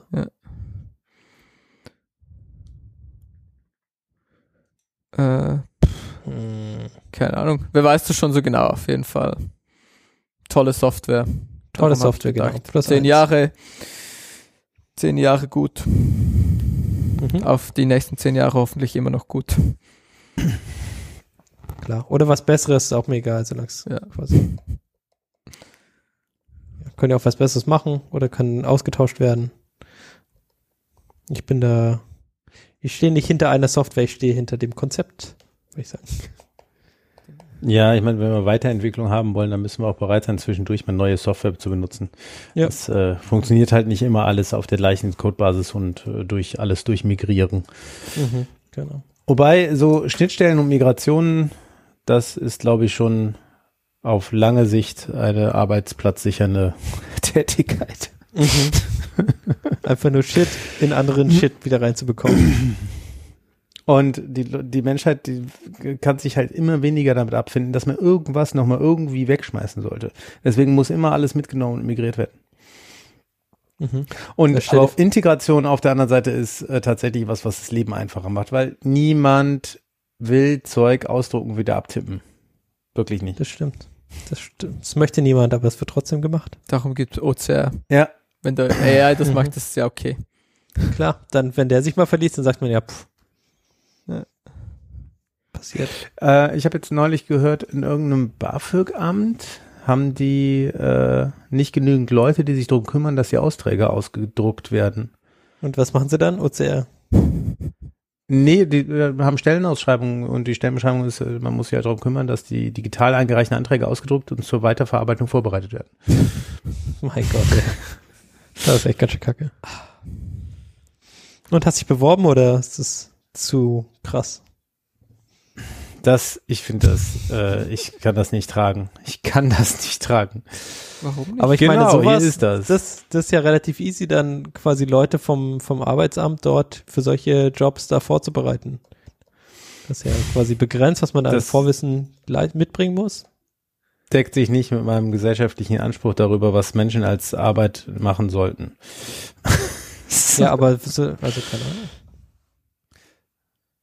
Hm. Vielleicht, hm. Aber guck mal, BAföG ist doch dieses Studentending, oder? Die hat- sollte ja wohl Studenten haben, die Ja. Okay. Von Dann kannst du da quasi Studenten. solche BAföG-Studenten ein, ein äh, reinholen, wenn die nicht zahlen können oder so. Dann müssten sie quasi jetzt was irgendwie hunderte von BAföG-Anträgen äh, ausdrucken und dann ist wieder in Ordnung, haben sie wieder einen Monat Zeit. ich weiß haben, ihr weiß BAföG, haben sich ihr BAföG erarbeitet, hä? Ja, ja, genau. Irgendwie sowas. Fände ich aber sehr witzig. Das wäre nicht in Ordnung, aber es wäre sehr witzig. Ja. So, Ähm. die, ich habe es verlinkt, die Aussage, also der, der Bericht darüber kommt sogar vom Generalsekretär des Deutschen Studentenwerks, der bei der Jahrespressekonferenz am Donnerstag darüber berichtete. Studierende könnten ihren BAföG-Antrag mittlerweile online stellen, aber wenn die Ämter ihn bearbeiten, müssen sie ihn ausdrucken. so Nicht gut. okay. Digitalisierung in Deutschland. Digitalisierung, Gut. nein, danke.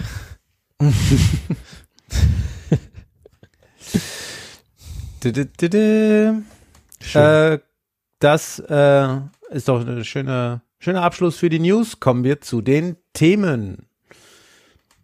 Was sind denn so Äh, Themen? Da stehen drei Links. Ja, Alles klar, wo fangen kommen wir mit dem Themen her? ersten an.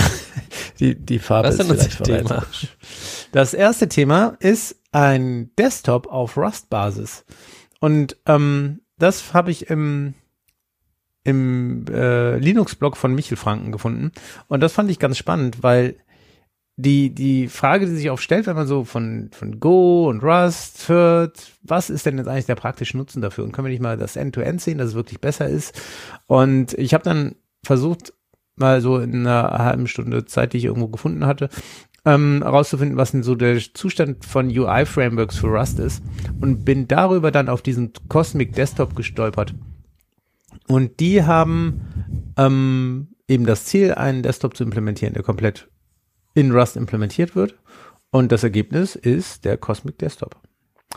Ähm, Aber ist UI wirklich so der Hauptfokus von Rust?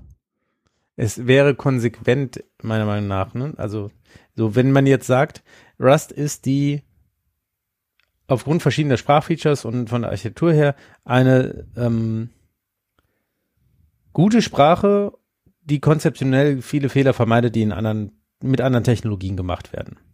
Oder die in anderen Technologien dazu führen, dass Systeme instabil werden oder Sicherheitslücken haben, die sie nicht haben sollten und so weiter und so fort. Dann möchte ich doch eigentlich auch, dass ich da drin UIs schreibe. Und wenn man sich die Rust anguckt und sich anschaut, was im Kontext von Web ähm, hier WebAssembly ähm, passiert, dann wird es interessant, ein vernünftiges äh, UI-Framework zu haben, weil ich möchte eigentlich weg davon, dass ich Web-UIs in HTML schreibe, weil HTML für mich eine Dokumentenauszeichnungssprache ist und nichts, wo drin ich ein UI programmiere. Und diese ganzen Krücken, die wir uns mit JavaScript und Cascading Style Sheets und was es so alles gibt, darüber basteln, führen halt nur zu Schmerzen, weil wir immer noch auf einem Grundkonzept arbeiten, was ein Dokument zugrunde liegen hat. Deswegen würde ich gerne mal wieder anfangen, Web-Applikationen mit äh, echten Web-UI-Toolkits zu bauen. Und die müssen weg auch von diesem Document Object, Object Model. Und darüber kam ein Gedanke, dass es ganz cool wäre, dass es für Rust auch gute äh, UI-Toolkits gibt, die dann optimalerweise sich auch nach WebAssembly kompilieren lassen. Mhm. Hm. Hast du das ausprobiert oder? Das war mein Ziel, als ich den Link ins Pad gepastet habe. Ich bin Ah, leider nicht ja. dazu gekommen. Ah ja. Deswegen gibt's äh, als Thema äh, hier nur den Link, das als Thema vielleicht nicht ganz reicht. Okay, das ist dann ein Wayland Compositor, oder? Das ist nicht quasi alles. Oder doch? Der, Nee, das ist der Wayland Compositor namens Victoria. Oh mein Gott. Ich, was, was ist es denn? Ist es alles? Oder ist es nur so ein bisschen was? Bis wohin geht denn quasi dieses, dieser Desktop? Das ist eine gute Frage, weil was sie machen, ist, dass sie ja die GTK4-Apps konvertieren und dann in, auf der Wayland Shell ausführen können. Mhm. Also es geht erstmal tatsächlich um die Schicht, die auf Wayland aufbaut. Okay, also das da drüber, okay, verstanden. Die- Hm. Hm. Ja, genau, also du musst, ich glaube, du musst es mal ausprobieren, das hilft ja quasi alles nichts. Ich glaube auch. Alles klar. Nehmen wir mal mit für als Hausaufgaben für nächstes Mal. Genau. Du hast ja gesagt, du hast ja zwischen, wie war das, zwischen Weihnachten und so, hast du viel Zeit, ähm, um Dinge zu machen. Äh, Ich, Ich, ich, ich habe das da auf dich gesagt. projiziert. Das heißt nicht, ich schließe nicht zwangsläufig von mir auf andere. Mhm. Okay, also der Compositor heißt äh, Cosmic Comp und Victoria is the name of the person who is developing Cosmic Comp in Smith So, das hat der Artikel ein bisschen verkackt. Das ist, das klingt wirklich nach einer Übersetzungsproblematik hier, ja. Hm, okay. Na gut, aber ähm, ja, ich meine, wenn es schön aussieht und wenn es in Rust geschrieben wird, warum nicht? Also ich habe da jetzt kein Problem. Also ähm, das, äh, ja, das, Ja. das Interface ist quasi da nicht so schlimm, als wenn man Zeug quasi mit externen Schnittstellen hat, finde ich jetzt. Also diese ganzen äh, netzwerkbasierten Dienste, wenn die in Zing geschrieben sind, finde ich schlimmer, als wenn es quasi mein Desktop-Environment ist. Ja. Aber Aber ja, ja, also warum ich nicht? mein, warum nicht? Wenn es funktioniert, Und wenn es cool aussieht, warum nicht? also ich, also ich meine, ist jetzt nicht so wirklich ein Grund, das nicht in Rust zu machen, aber ich sehe halt auch nicht so wirklich einen Grund, das mit Rust zu machen. Aber ja, also Weil es geht. Vielleicht, wenn es funktioniert und gut will. aussieht, ja, also sicher auch. Ja, cool. Dann go. Finden muss man, gut, muss Markus man dafür, aus. muss man dafür dieses, äh, wie heißt das, Pop OS haben? Weil das kommt ja Ich von diesen System 67 Leuten. Oder gibt's doch Ja. überall? Ich hatte das so verstanden, dass das erstmal primär darauf entwickelt wird. Das heißt, man kann es nicht einfach auf Ubuntu oder sowas ausprobieren. So sad. Das äh, wäre auszuprobieren, Pop OS. Ich würde es, aber äh, der Einfachheit halber würde ich erstmal anfangen, dieses Pop OS irgendwo zu äh, äh, installieren. Zu investieren. Ja. ich, investiere in Pop OS. Zeit in dieses Pop. OS investieren. Anstelle von Twitter. Einfach mal PopOS kaufen. Mhm. Hm? Das wäre doch Gute Idee. Aber dann ist es dann, geht's auch kaputt. Das können wir nicht zulassen. Das sieht ja dann vielleicht, dann vielleicht nicht. Dann vielleicht doch äh, Chat-Kontrolle. Was? Ja, das ist äh, ein Link. Äh, Wir haben ja länger nicht so pol po politische, politische Themen offen gehabt auf dem Radar und so. Und ähm, der Chaos Computer Club hat in seinem Blog ganz ausführlich darüber geschrieben, dass die FDP nun in einem Dilemma steckt, weil äh, völlig überraschend die SPD umgekippt ist, ähm, die Chat-Kontrolle nicht wirklich eingrenzen und stoppen will. Und ähm, ja, die FDP jetzt in dem Dilemma steht zwischen ihrem Koalitionsvertrag, wo sie die ähm, Maßnahmen zum Scannen von privater Kommunikation klar ablehnen, ähm, auf der einen Seite und auf der anderen Seite aber mit ähm, mit der Realpolitik in der Ampel, wo andere Kräfte äh, diese die Chat-Kontrolle äh, wohl äh, begrüßen, beziehungsweise hinnehmen, weil sie die, die ähm, Schäden, die das Zeug anrichten kann, einfach nicht sehen wollen. Was ist das Problem mit eigentlich? Es geht darum, dass ähm, Chats Erzähl doch mal, was Chatkontrolle ist, genau. Fangen ja, genau, was, was, was, dass Chats kontrolliert werden sollen, um illegales Treiben im Internet einzudämmen, so ganz grob gesagt. Mhm. Und Chats automatisch zu kontrollieren, das funktioniert ja nicht, kann ja keiner mitlesen. Also kann nicht nur keiner mitlesen, weil wir es mittlerweile hoffentlich auf allen Messenger verschlüsselt haben, sondern kann auch aufgrund der schieren Menge keiner mitlesen. Mhm. Und das liegt natürlich total nahe, hier AI. eine nicht Blockchain-Lösung, sondern AI-Lösung, genau. Zu ja, Gott sei Dank. so, ähm, das Problem ist aber, dass man schnell dahin kommt, wenn man über solche Lösungen spricht, dass die Leute meinen, dass so ein Client-Side-Scanning, also direkt da, wo die Nachrichten geschrieben oder werden oder ankommen, zu verwenden. Ähm, das macht aber alles kaputt. Okay, ähm, das heißt, sowas was hatten wir nicht so eine News mit Apple, wo sie irgendwie in deine Bilder geschaut hat, ob es äh, ob's mhm. irgendwie Kinderpornografie ist. War das, das haben sie aber zurückgerollt, oder? Genau, da gab es vor kurzem aber die News, dass sie das Final begraben haben, weil sie auch ansehen, okay, das äh, tut ihrem ganzen äh, Ansehen, was sie sich hart erarbeiten oder das Image, was sie so hart pflegen, dass sie die einzigen sind, die sich um die Privatsphäre der User kümmern würden, ähm, dass das dann endgültig bröckeln würde. Anstatt dessen haben sie ja an anderer Front jetzt gesagt, dass sie wirklich daran arbeiten, dass es, ähm, dass auch die Keys für die Backups besser verschlüsselt werden sollen. Mhm. Aber bevor wir jetzt abschweifen, zurück zur Chat-Kontrolle, weil das mit der Apple News, das habe ich gerade nicht so genau im Kopf. Ähm, so, und unser der, der, der, der, der gute FDP-Justizminister, Herr Buschmann heißt er, richtig?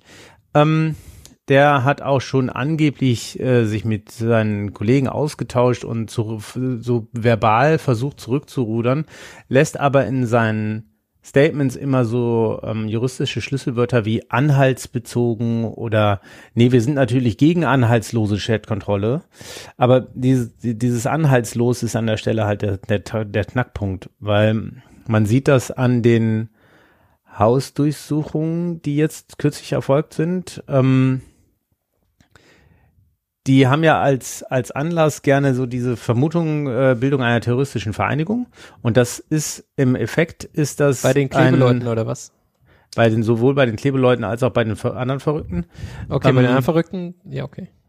Ja, ist es natürlich, äh, also da sind wir uns einig. Sie haben jetzt den geschickten Move gemacht, dass es einmal sehr berechtigt war und das andere Mal für viel Waren's Diskussion Klebeleute.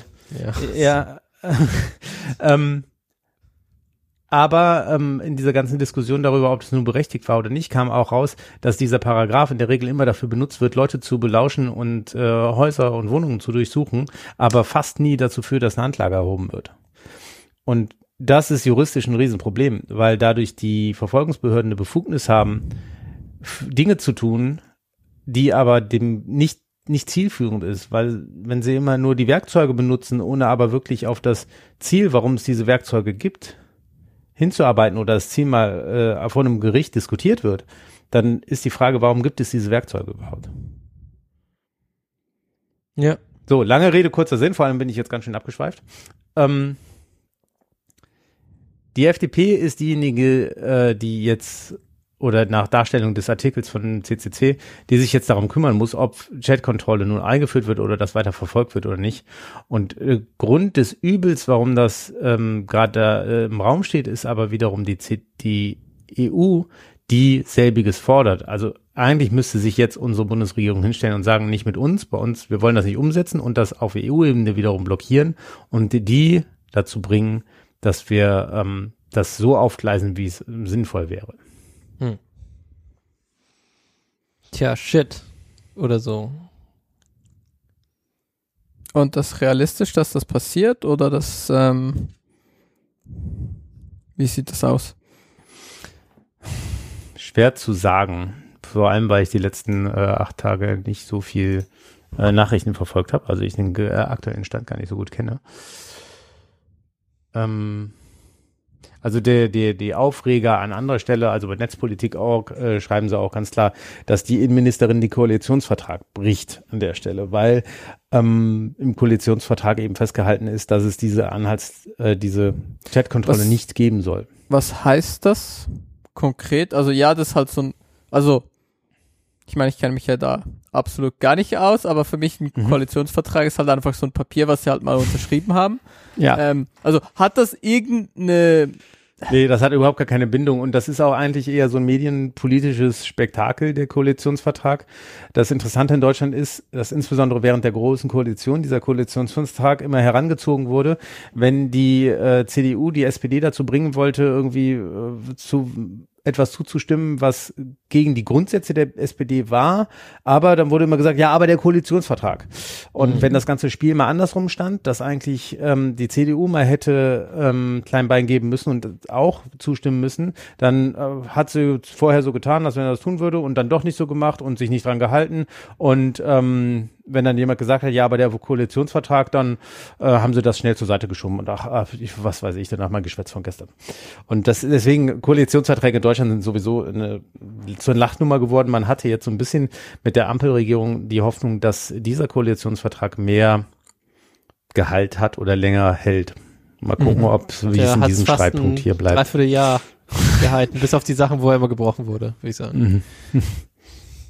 Wo sowohl die FDP als auch, ja, eigentlich die FDP, oder? Ist auch egal. Also aktuell, und deswegen ist die aktuelle Berichterstattung dazu so, äh, so wichtig, ist eben dieser Status, dass Fasers Ministerium in Brüssel verhandelt, ähm, wie mit dieser Chatkontrolle umgegangen werden soll. Und deswegen ist die öffentliche Aufmerksamkeit da auch wichtig. Okay. Muss man jetzt irgendwo noch einen Brief hinschicken oder? An wen schickt Äh, man dann? An Nancy direkt oder? Man, man kann bei Netzpolitik.org spenden und äh, die sorgen Das für saubere Berichterstattung. Ja. Genau. Schickt äh, euer Geld an netzpolitik.org und die werden das richtig einsetzen können. Schön. Oder auch nicht schön. Nein, und ähm, alles klar, lassen wir das äh, Was haben wir noch? Politik. Lassen wir das Thema liegen und äh, reden über schöne Dinge.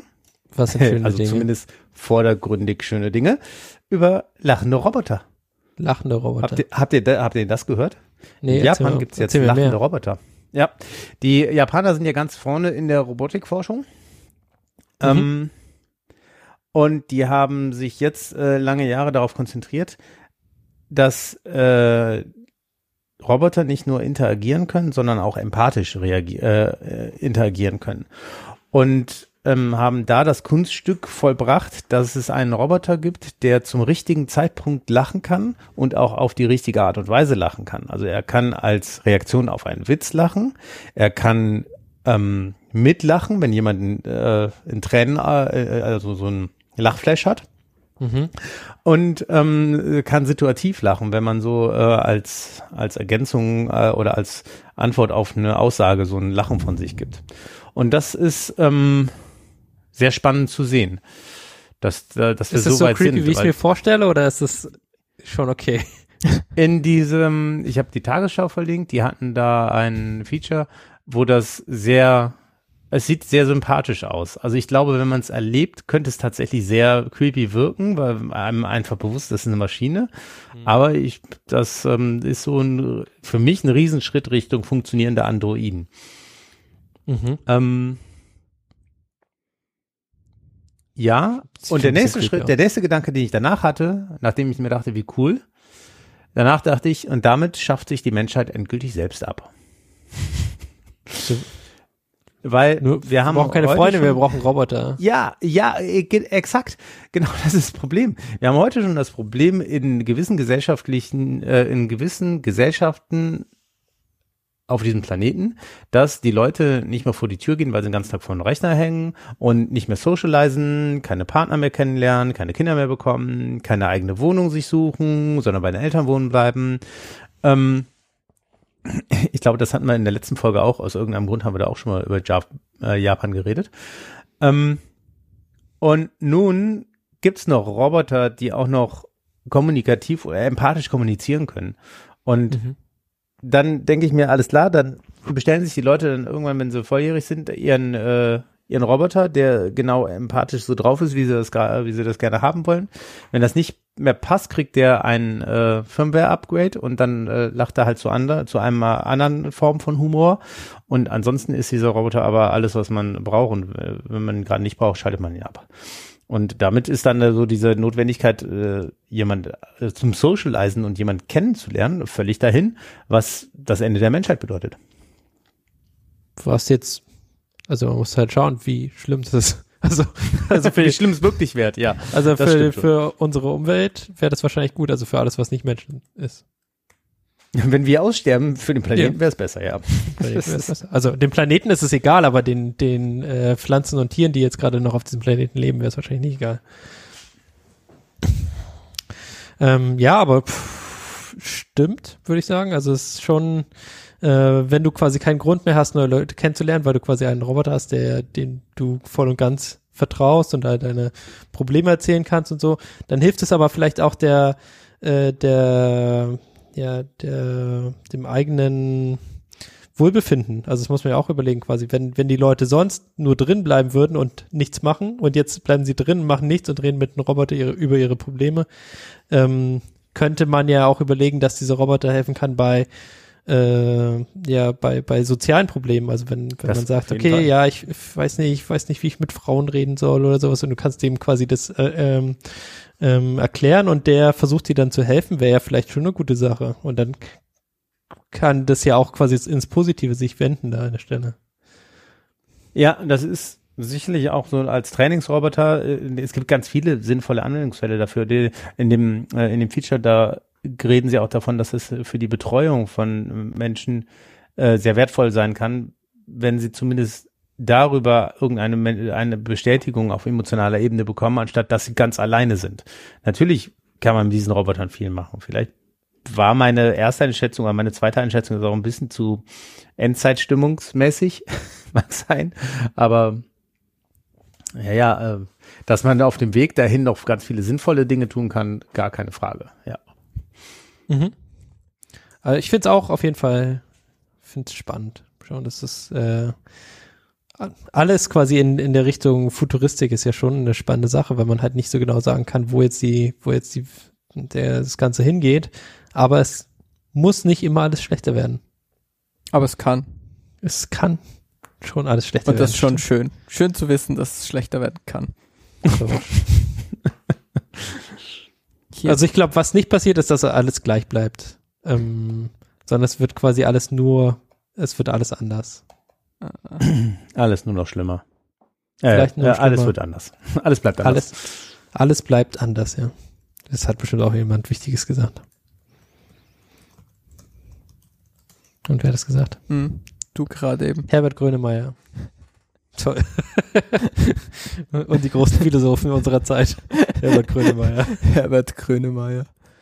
Ah, es gibt dieses, es gibt dieses tolle Zitat von, ähm, wie heißt der, der Typ von Scooter, HP Baxter, Ja. ähm, zu irgendwie gendern und dass das ja irgendwie Wie viel kostet der. Fisch?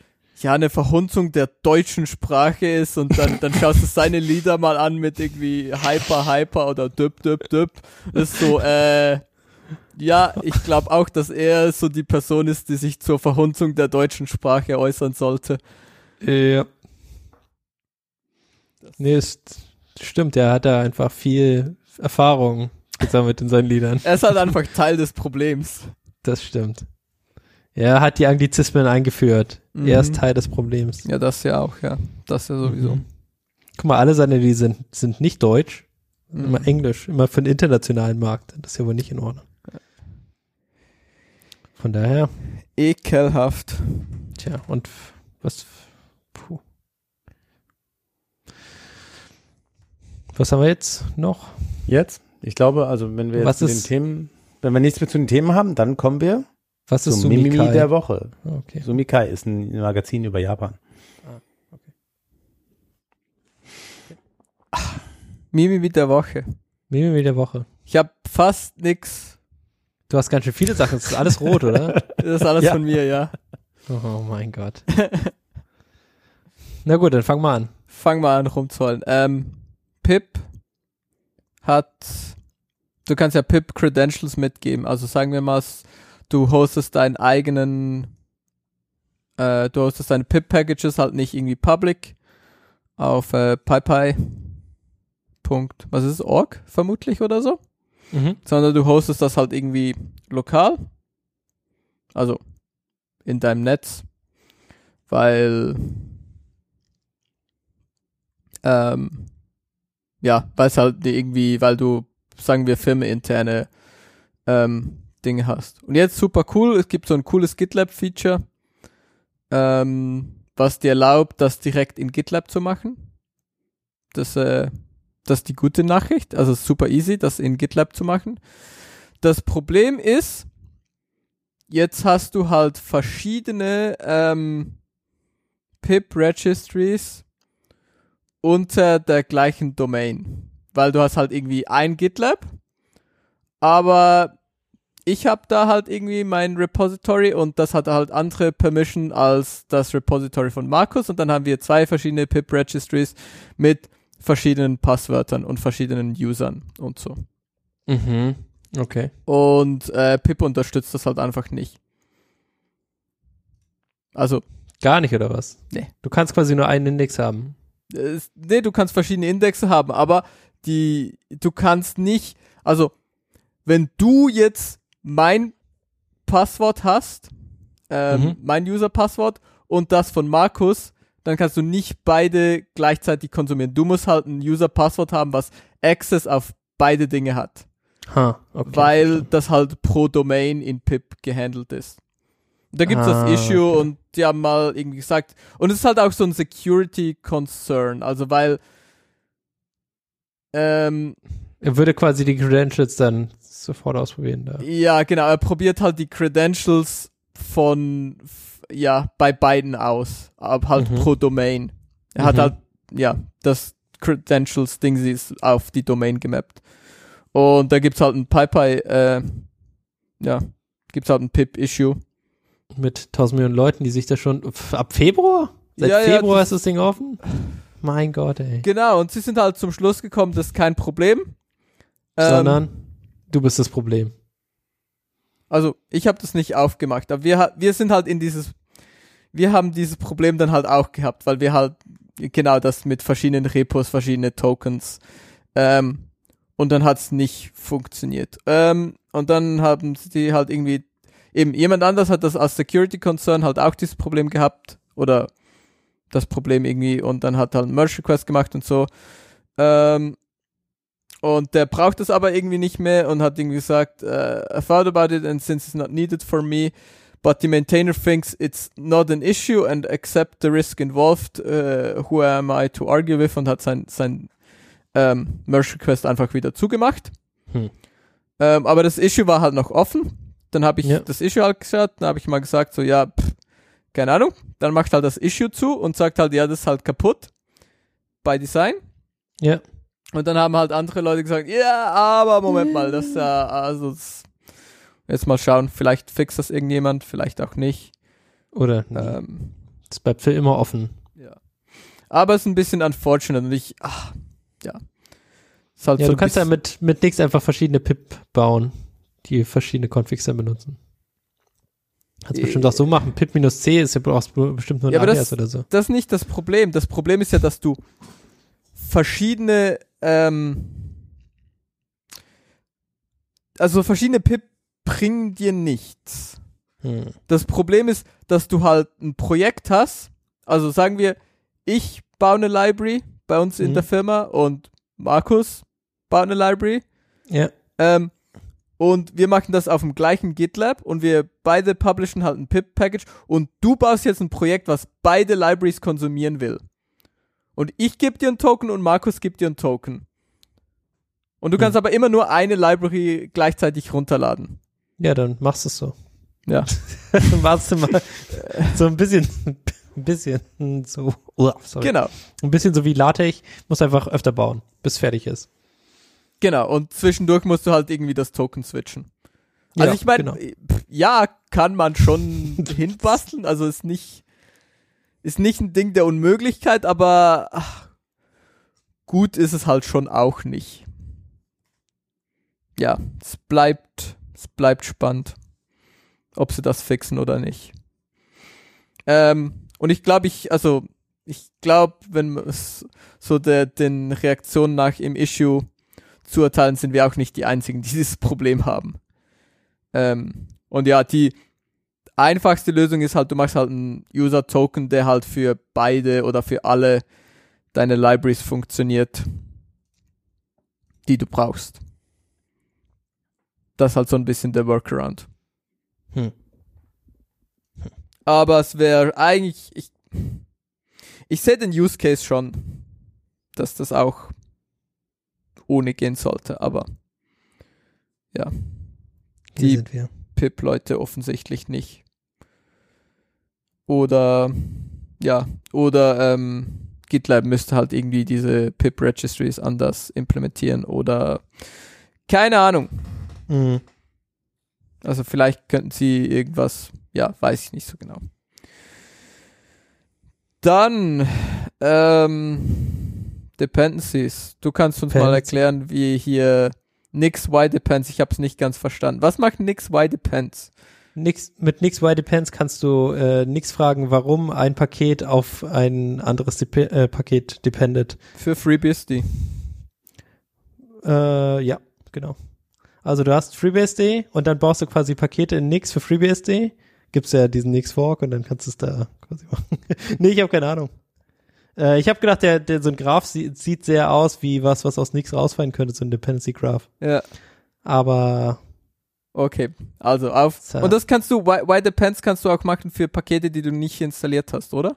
ja, ja, klar. Also kannst du einfach für irgendwas und dann sagt er Ja. dir, was sagt Warum? er dir? Also sagen Ja. wir, pff, Ja, er sagt quasi dir den, den Baum, wo das Paket herkommt. Also zum Beispiel, du hast irgendwie, du hast Node.js ähm, und das, das installierst du mit, wenn du eine Python-Library installierst oder so. Dann Ja. kannst du quasi fragen, warum das passiert sag mit ich, äh, Nix Y Depends. sag ich äh, y depends Node.js und dann sagt mir, okay, Node.js und dann, Ja, du Ähm, sagst äh, Y Depends äh, Node.js und äh, das, das Result, was du gebaut hast. Also, also normalerweise baust du das quasi aber fertig ähm, und dann sagt er dir, okay, das kommt daher. aber hm. Also ich baue ein Paket, sagen wir, ich baue hier, ähm, nehmen wir das konkrete Beispiel, ich baue hier dieses ähm, Ruby Git Wiki Golem Mhm. und dann sage ich y depends ähm, Node.js, weil ich gesehen habe, es hat irgendwie Node.js gebaut.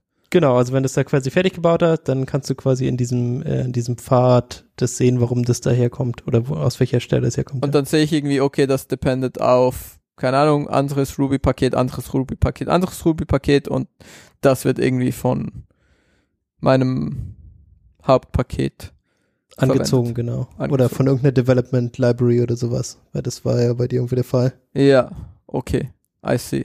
Aber wie das äh, immer genau funktioniert, also wie genau die Syntax ist, da muss ich auch mal nachschauen. Das ist jetzt nicht so. Ich weiß, dass es das kann und ich weiß auch, dass du, ähm, ah, guck mal, es gibt, äh, der Mick verlinkt hier was, äh, Es gibt ein wunderbar, Example. wie äh, Nix Y Depends funktioniert. Äh, ich muss sagen, ich habe das angeschaut, glaube ich, auf der Website und ich habe es nicht verstanden. Ist okay. Es gibt diese, du bekommst diesen Dependency Graph und du schaust das an und es ist irgendwie, Ja, so, so sind halt Dependency Graphs, aber ich meine, es ist halt Nicht- Zeug. ist nicht wirklich verständlich und die, also, keine Ahnung. Wo, wo das quasi dann herkommt oder was? Ja, nee, auch, auch dieser, dieser Syntax und dieser Tree, wie der dargestellt wird, ein bisschen mit diesen Hashes und so. Ja, die Ähm, Hashes sind nicht so super hübsch, das stimmt schon. Es ist nicht so wirklich, also du schaust es an und es ist einfach so ein Wall of ist so, äh, Ja, Was? Man gewöhnt, man Also- gewöhnt sich dran. Also wenn du genau nach so komischen Problemen suchst, wenn du halt komische Probleme hast, guckst dir halt komische Sachen an. So ist es ja immer. ja. Also das, Ja, das ja. ist ja immer so. Ja, Ja, ja, also ich Wenn meine, du so herausfinden willst, warum du irgendwelche Dependencies nachziehst, fragt niemand nach, ja. Und wenn du das bist, dann musst du halt dich durch so Scheiß kämpfen. ja, ja, fair enough, okay. Aber dann löst das mein Problem nicht, weil Mhm. ich bin nicht auf NixOS. Wobei, fairerweise muss man sagen, das Problem wäre auf NixOS vermutlich, ähm, also das, hat, das Problem hat NixOS vermutlich auch, außer sie haben es anders paketiert. Ähm, genau. Das, ähm, wa- was ich habe, ist so ein Dot-File oder es ist eben halt, es ist nicht mal, es fängt halt irgendwie schon damit an. Also ich benutze, um ähm, FreeBSD-Pakete zu bauen, dieses ähm, Poutrier, was weiß ich. Ich weiß nie, wie man das ausspricht. Ich glaube Französisch eigentlich, aber äh, war ich nie gut in der Schule in Französisch. Darum, so sorry. Auf jeden Fall, damit kann man ja FreeBSD äh, Ports bauen. Mhm. Und da fällt halt am Schluss so ein, so ein Dot-File raus mit allen Dependencies für den ganzen, für alle Pakete, die man gebaut hat. Ähm, Ja gut, aber da kriegst du es ja dann am Ende nicht mehr raus, wenn er einfach alles zusammen bloppt zu einem Ding. ja, bloppt dir halt nicht, also was heißt bloppt dir alles zusammen? Doch, das ist ja eigentlich genau das, was du willst. Du hast halt, ähm, du siehst halt zum Beispiel Node.js und dann siehst du, ja, okay, Node.js zeigt halt auf diese drei Pakete und dann kannst du dem Zeug nachgehen und sagen und, und, und sehen so am Schluss so, ah ja, ähm, und dieses Paket wird benutzt, weil dieses andere Paket und dieses andere Paket wird benutzt, weil ein Paket, was ich tatsächlich haben will. Mhm. Also beziehungsweise du kannst dann halt so dieses Reverse, du kannst schauen, wenn ich nicht mehr Node.js bauen möchte, welche Pakete muss ich loswerden? Ja, okay. Das kannst du dir quasi sagen dann. Genau, also das siehst du dann halt in diesem Tree theoretisch. Das Problem ist halt, er ist super groß, weil Das, ah, und das war dieses Dot, Dot Genau, das- das ist dieses Dot-File, was man halt fast nicht mehr lesen kann, weil es halt, halt eine Million Lines. Ähm, und es ist irgendwie zu groß, um ein äh, PNG zu generieren. Das war halt das andere Problem. Und das, das, ähm, mein initiales Problem ist, es, also sie sagen zwar, es ist ein Dot-File, aber also zumindest mein Dot ähm, auf, auf, auf Linux hat einfach gesagt so, ja, nee, das ist kaputt. Das ist ein kaputtes File und das hat die dann halt ein kaputtes ähm, SVG oder PNG gemacht. Ja, weiß ich auch noch nicht so genau. Ähm, und dann ist halt super schwierig, so ein, wenn du das mal als SVG gerendert hast oder so. Ich habe auch nicht herausgefunden, Dot-Files könnte man irgendwie so filtern. Ähm, oder so. Das habe ich irgendwie auch nicht zum Laufen gebracht. Ähm, ich habe dann irgendwie eher zufällig halt einfach durch Hinschauen das irgendwie trotzdem in diesem verwirrenden Graph gesehen. Ähm, genau, weil mein Problem war, ich baue Node.js und Node.js ist halt groß, ist halt langsam, braucht halt eine gewisse Zeit, um zu kompilieren. Ähm, und ich wollte halt wissen, brauche ich das wirklich? Für was brauche ich das? Und ähm, ja, stellt sich raus, ich hm, brauche das, weil ich dieses, dieses ähm, Git Ruby Wiki Dingsy benutze, was Golem heißt.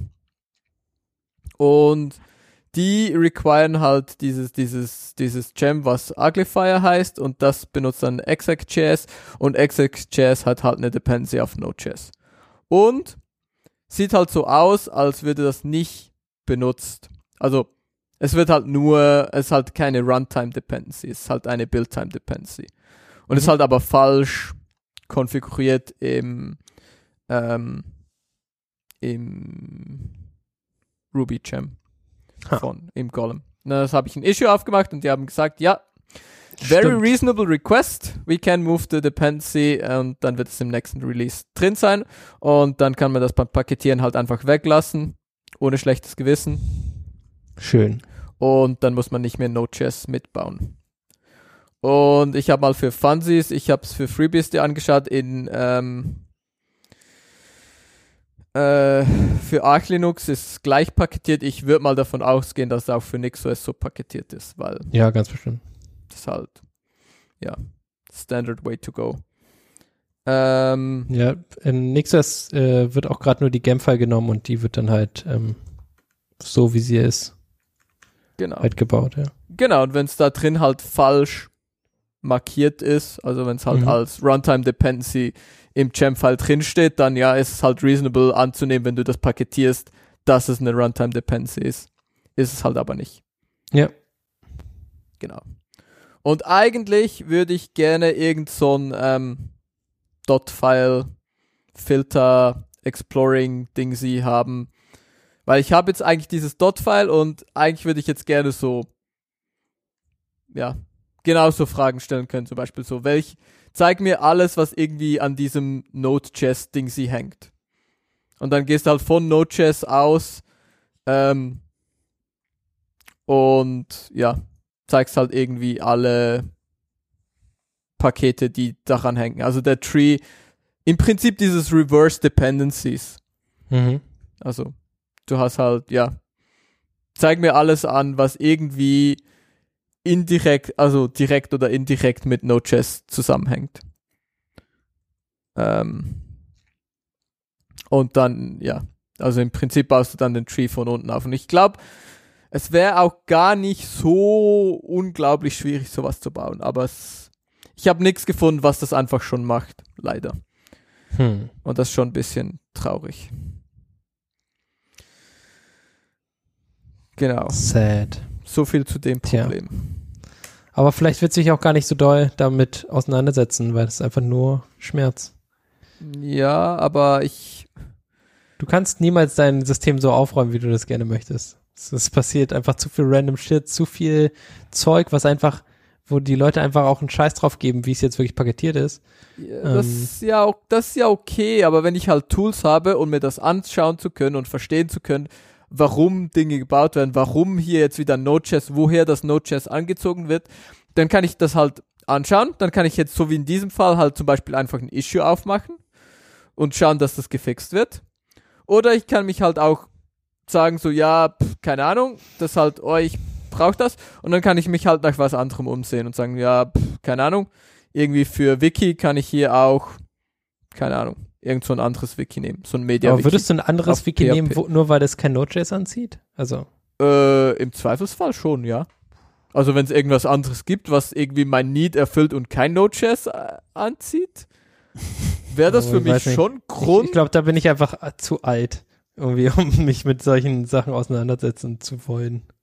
Also, es kommt halt ein bisschen drauf an, aber Node.js ist halt schon, also, pff, wenn ich das nicht bauen muss, das Ja, also meinem- ja, gut, wenn du es immer von Hand baust, ist es natürlich blöd, wenn du da quasi keinen Binary Cache hinter hast, der Das- dich unterstützt. also es hat schon, es hat schon Cache, aber es, Das ist da nicht mit drin. Oder? es ist halt, ja doch, also wird auch benutzt, aber es wird halt trotzdem oft genug, musst du halt Dinge neu kompilieren, neu bauen und dann, ja, es ist halt einfach Build-Time, also ich, ich, ich möchte mein, mein Package-Set eigentlich schon so minimal wie möglich halten.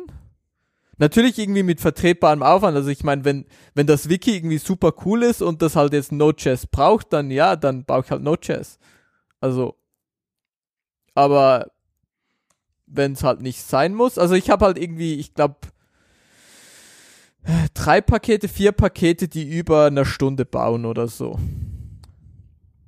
Hm. Und eins davon ist halt irgendwie Node.js und zwei, die anderen zwei ist irgendwie zwei LLVM-Versionen. Ähm, das Kann halt man immer gebrauchen. ja, das halt fair enough. Wenn die halt neu gebaut werden müssen, müssen die halt neu gebaut werden. Ähm, und Rust zum Beispiel ist auch sowas, was ziemlich lange baut. Das halt auch so, ja, pff, ja, braucht halt lange. Ähm, Dinge brauchen halt Rust und ist auch okay, wenn die in Rust gemacht sind. Ähm, ja. Genau, aber ich meine, längerfristig will, will ich halt auch mal schauen, weil ich baue aktuell baue ich halt LLVM 13 und 15. Ähm, und jetzt wäre es zum Beispiel interessant zu schauen, wer benutzt denn noch LLVM 13 und warum. Und kann man da vielleicht nicht irgendwie das patchen, dass die alle nur noch 15 brauchen und dann muss ich 13 nicht mehr bauen.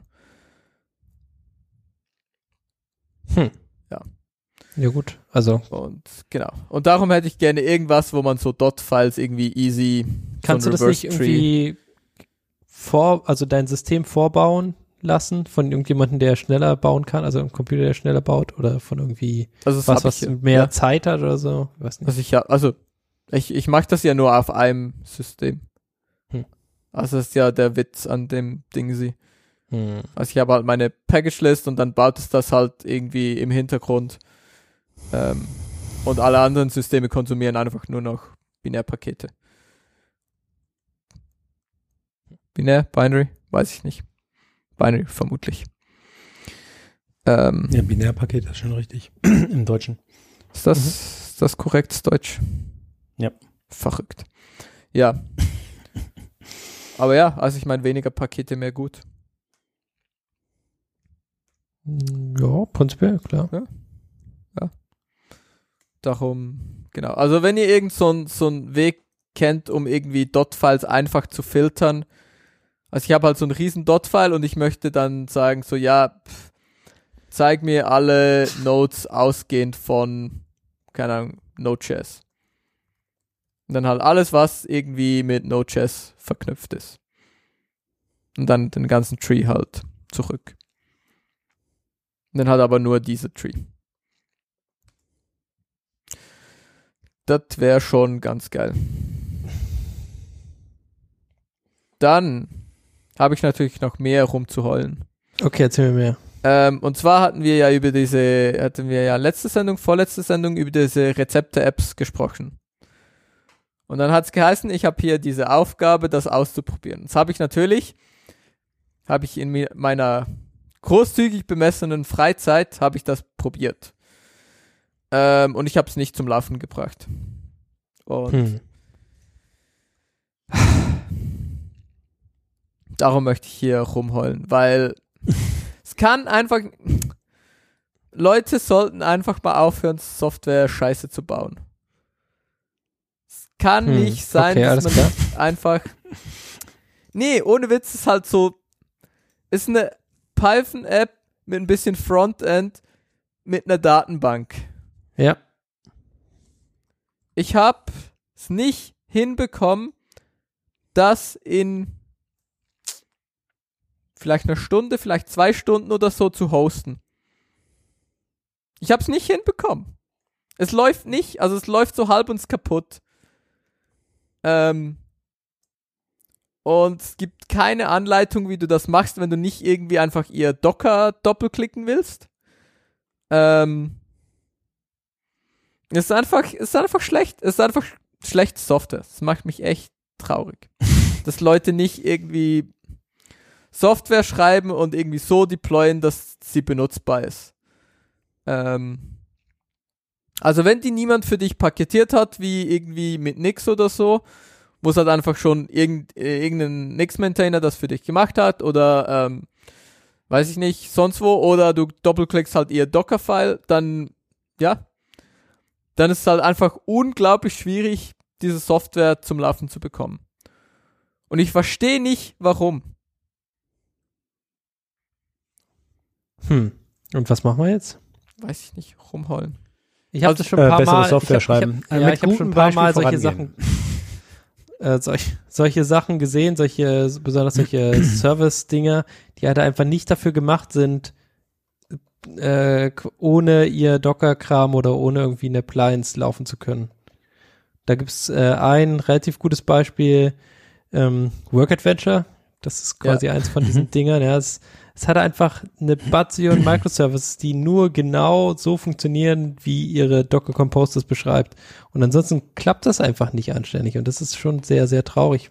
Es ist nicht dafür gemacht, um wie von Hand gebaut zu werden, sondern einfach nur in diesen Containern zu leben. Aber warum? Und Ja, aber wenn die Software so entwickelt wird, ist es auch in Ordnung. Die machen einfach Docker zum Teil ihres System-Setups. ja, Und Ja, wenn das damit, tatsächlich- wenn das für die Maintain Ma- Maintainability für die Leute, die das bauen, valide ist, why not? ja, aber ist halt scheiße. Also weil es halt Systeme Ja, ohne nur- Docker ja, gibt. der Zum nächste logische aus dem Gesichts, ja, nur aus dem Gesichtspunkt, aber das, das ist so ähnlich wie zu sagen, ich will ähm, XY Windows Software ohne Windows benutzen. Verdammt, es, es ist auf Windows gebaut. Genauso wurde das hier jetzt auf Docker gebaut. Das ist ja traurig einfach. Ja, das, aber der nächste logische Schritt ist, ist dann nur noch äh, wie Home Assistant, die jetzt quasi immer mehr in Richtung, ja, du musst schon einfach das Betriebssystem, das Home Assistant Betriebssystem benutzen, damit es darauf funktioniert. Aber das möchte ich Mhm. eigentlich da nicht mehr, weil es ist schon, es, ja, so wie du gesagt hast, ja, es äh, funktioniert ja nicht mehr unter Windows, es funktioniert nicht mehr unter Home Assistant OS. Ist doch scheiße. Weil die Software das eigentlich hergeben würde. Nur weil die Leute in Anführungszeichen äh, das, oder das nicht mehr wollen, äh, heißt ja nicht, dass niemand anders das so will. Ja, gut, aber die Leute, die das nicht mehr wollen, die wollen es ja wahrscheinlich nicht mehr, weil sie irgendwie einen geheimen Plan dahinter haben, sondern weil es für sie so am besten weiterzuentwickeln ist.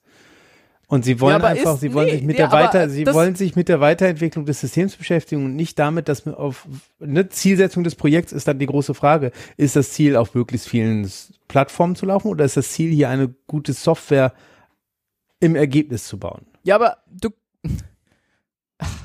Du kannst mir nicht erzählen, dass es gute Software ist, wenn du das nur genau in deinem klebrigen Docker-Setup genau so funktioniert und wenn irgendwas anderes ist, Ja, funktioniert es nicht. Du hast ist keine recht. gute definiere Software. gute, definiere gute Also- Software. So, aber und wenn man jetzt gute Software äh, damit definiert, dass die Software ihren äh, Anwendungsfall löst, dann ist es gute Software. Also gibt doch gibt eine ganze Menge Parameter, die mit reinspielen, brauchen wir nicht drüber zu reden. Aber erstmal, es kommt auf den Blick, auf den Blickwinkel dabei an. Und wenn die Leute sagen, wir haben, wir haben hier dieses Open Source Projekt, wir kümmern uns darum und wir wollen uns nicht damit auseinandersetzen, dass das auf Ubuntu, SUSE, im Flatpak und hier und da läuft, sondern wir machen jetzt ein Docker Setup. Das Ja, sollen die Leute benutzen. Wenn es jemand anders benutzen will, soll er sich drum kümmern. Ja, aber mein Punkt ist, dass sie das. Sie machen sich das Leben ja selber unglaublich kompliziert. Also mein Punkt ist halt, du willst halt dein Deployment einfach haben. Du willst halt irgendwie einen easy Weg haben, um deine App zum Laufen zu bringen. Und Wenn sie aber nur äh, Docker Du kannst mir nicht Homies erzählen, sind, dass wenn du dann die ganze ist das ein einfaches Setup. Ja, nee, ist es halt eben nicht. Es ist halt die ganze Komplexität hast du einfach in deinem Docker-File und über tausend andere Files verteilt. Ähm, und wenn du da halt selber irgendwas dran änderst, dann musst du auch super lange rumbasteln. Du kannst mir nicht erzählen, dass das gut ist. Nein, nein, nein, nicht in letzter Konsequenz. Was ich sagen will, es kommt auf die Perspektive an. Und wenn dies, das, das, das Team, was diese Software baut, sagt, so funktioniert das gut für uns, dann ist das, dann ist das eine valide Aufsage, weil das ist wieder bei diesen Open Source Maintainer, die machen das in ihrer Freizeit. Ja, aber ich, warum müssen sie es schlecht machen? Sie machen es schlecht aus deiner Perspektive. Für sich machen sie es wahrscheinlich nicht schlecht. Ja, es, Also ich glaube, jemand, nur, nur ganz Hm. wenige Menschen, oder vielleicht sind es auch gar nicht so wenige Menschen, aber die Menschen, die sich selber äh, Schmerzen zufügen, sind halt sehr spezielle Menschen und ich weiß nicht, ob das mehr oder weniger. Also, ich habe das Gefühl, sie stellen sich einfach selber auch immer im Weg. Also, es ist so, sie, sie merken das vielleicht nicht und sie glauben, das ist gut, aber Genau, ja, ja, Es das ist- das ist halt irgendwie natürlich möglich. Aber Ja. warum stehen sie sich im Weg? Wenn sie, sie betreiben doch diese Software. Sie benutzen diese Software. ja, offensichtlich, ja, aber An welchem, an welchem Punkt stehen sie sich denn dann im Weg?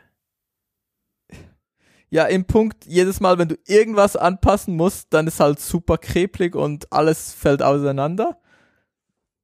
Wenn das für sie auch so ist. Das ist ja das Schlimme, so ein bisschen, wenn man in so einer Software tief drin steckt, ist man natürlich auch betriebsblind für manche Sachen. Und einfach, weil, oder weil man dann auch dieses Setup so hochgezogen hat, dann weiß man natürlich, wo welche Staube, Stellschrauben sind. Und wenn die was ändern wollen, wissen sie vermutlich genau, welche drei Haken und Ösen sie zusammenführen müssen, damit es das tut, was sie wollen. Die, ja, vielleicht, ja, aber das ist halt irgendwie, also, Ja, für Außenstehende, also dann, ich kann aus deiner Perspektive deinen Kritikpunkt schon verstehen, aber es ist deswegen ja die, die, oder anders, die, die ultimativen Kriterien für gute Software gibt es halt nicht. Es, es kommt immer drauf an.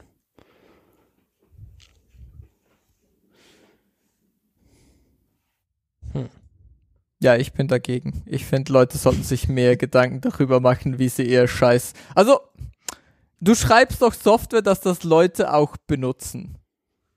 Das ist doch schon so ein Ziel, wenn du so eine Open Source Software machst, ist schon so eins deiner Ziele, dass das Leute benutzen sollen, oder? Also, ja, wenn du hingehst und sagst, ist mir eigentlich egal, ich mache das nur für mich, ähm, fair enough. Aber du schreibst ja ein README, du möchtest, dass Leute das benutzen.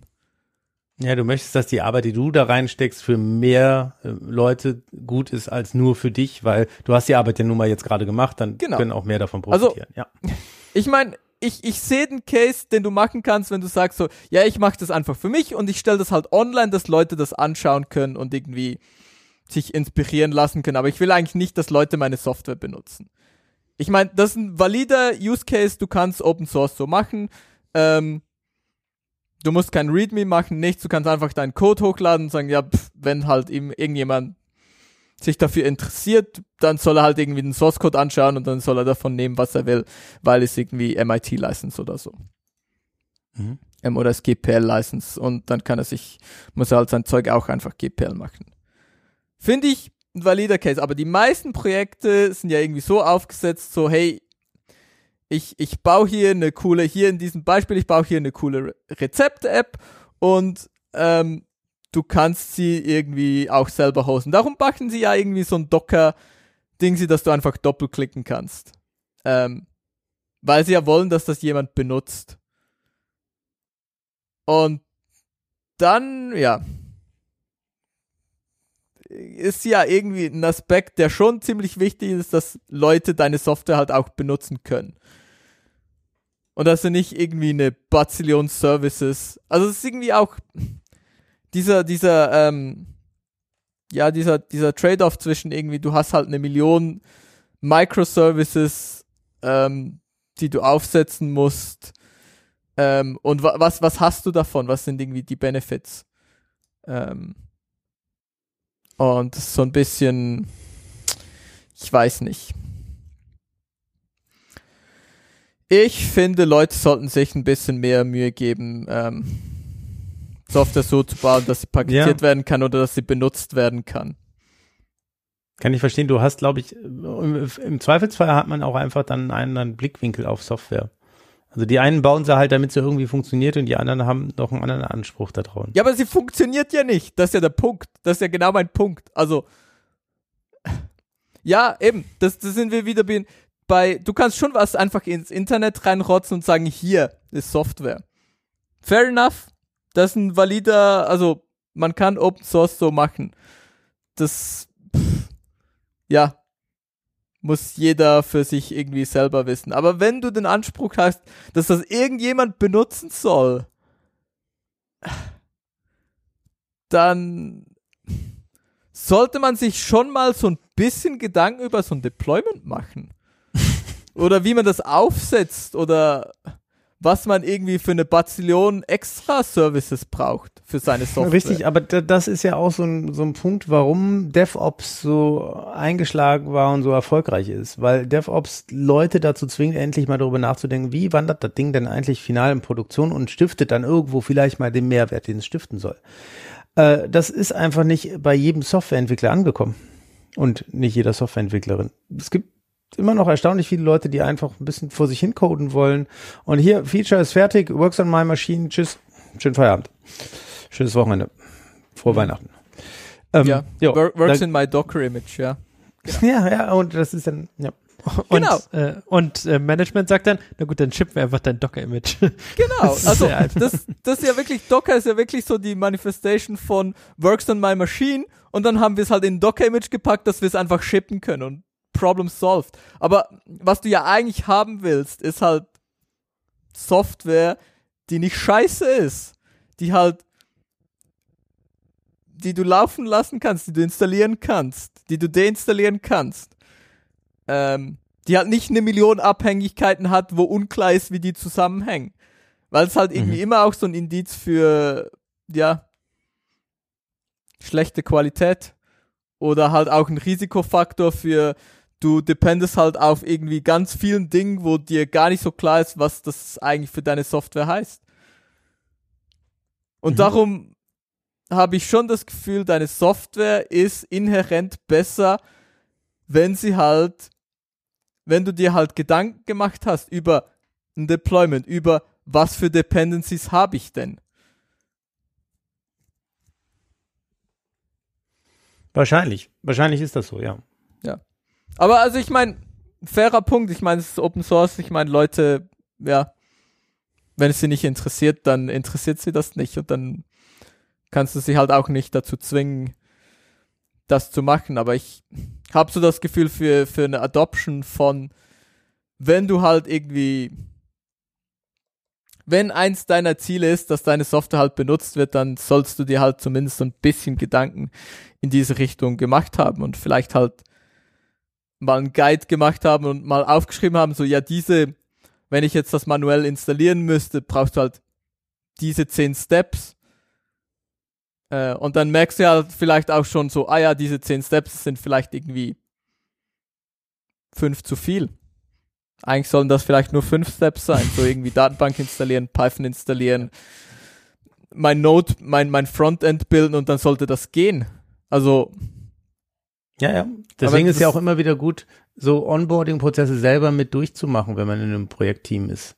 Dass man einfach sieht, was muss eigentlich getan werden, bis man das Ding hier mal wieder am Laufen hat oder irgendwo eingerichtet hat und mal zu dem Punkt kommt, dass man produktiv ist. Und dann mhm. kann man auch immer wieder aufs Neue überlegen, was äh, können wir hier eigentlich besser machen und womit stellen wir uns hier gerade selber ein Bein. Ja.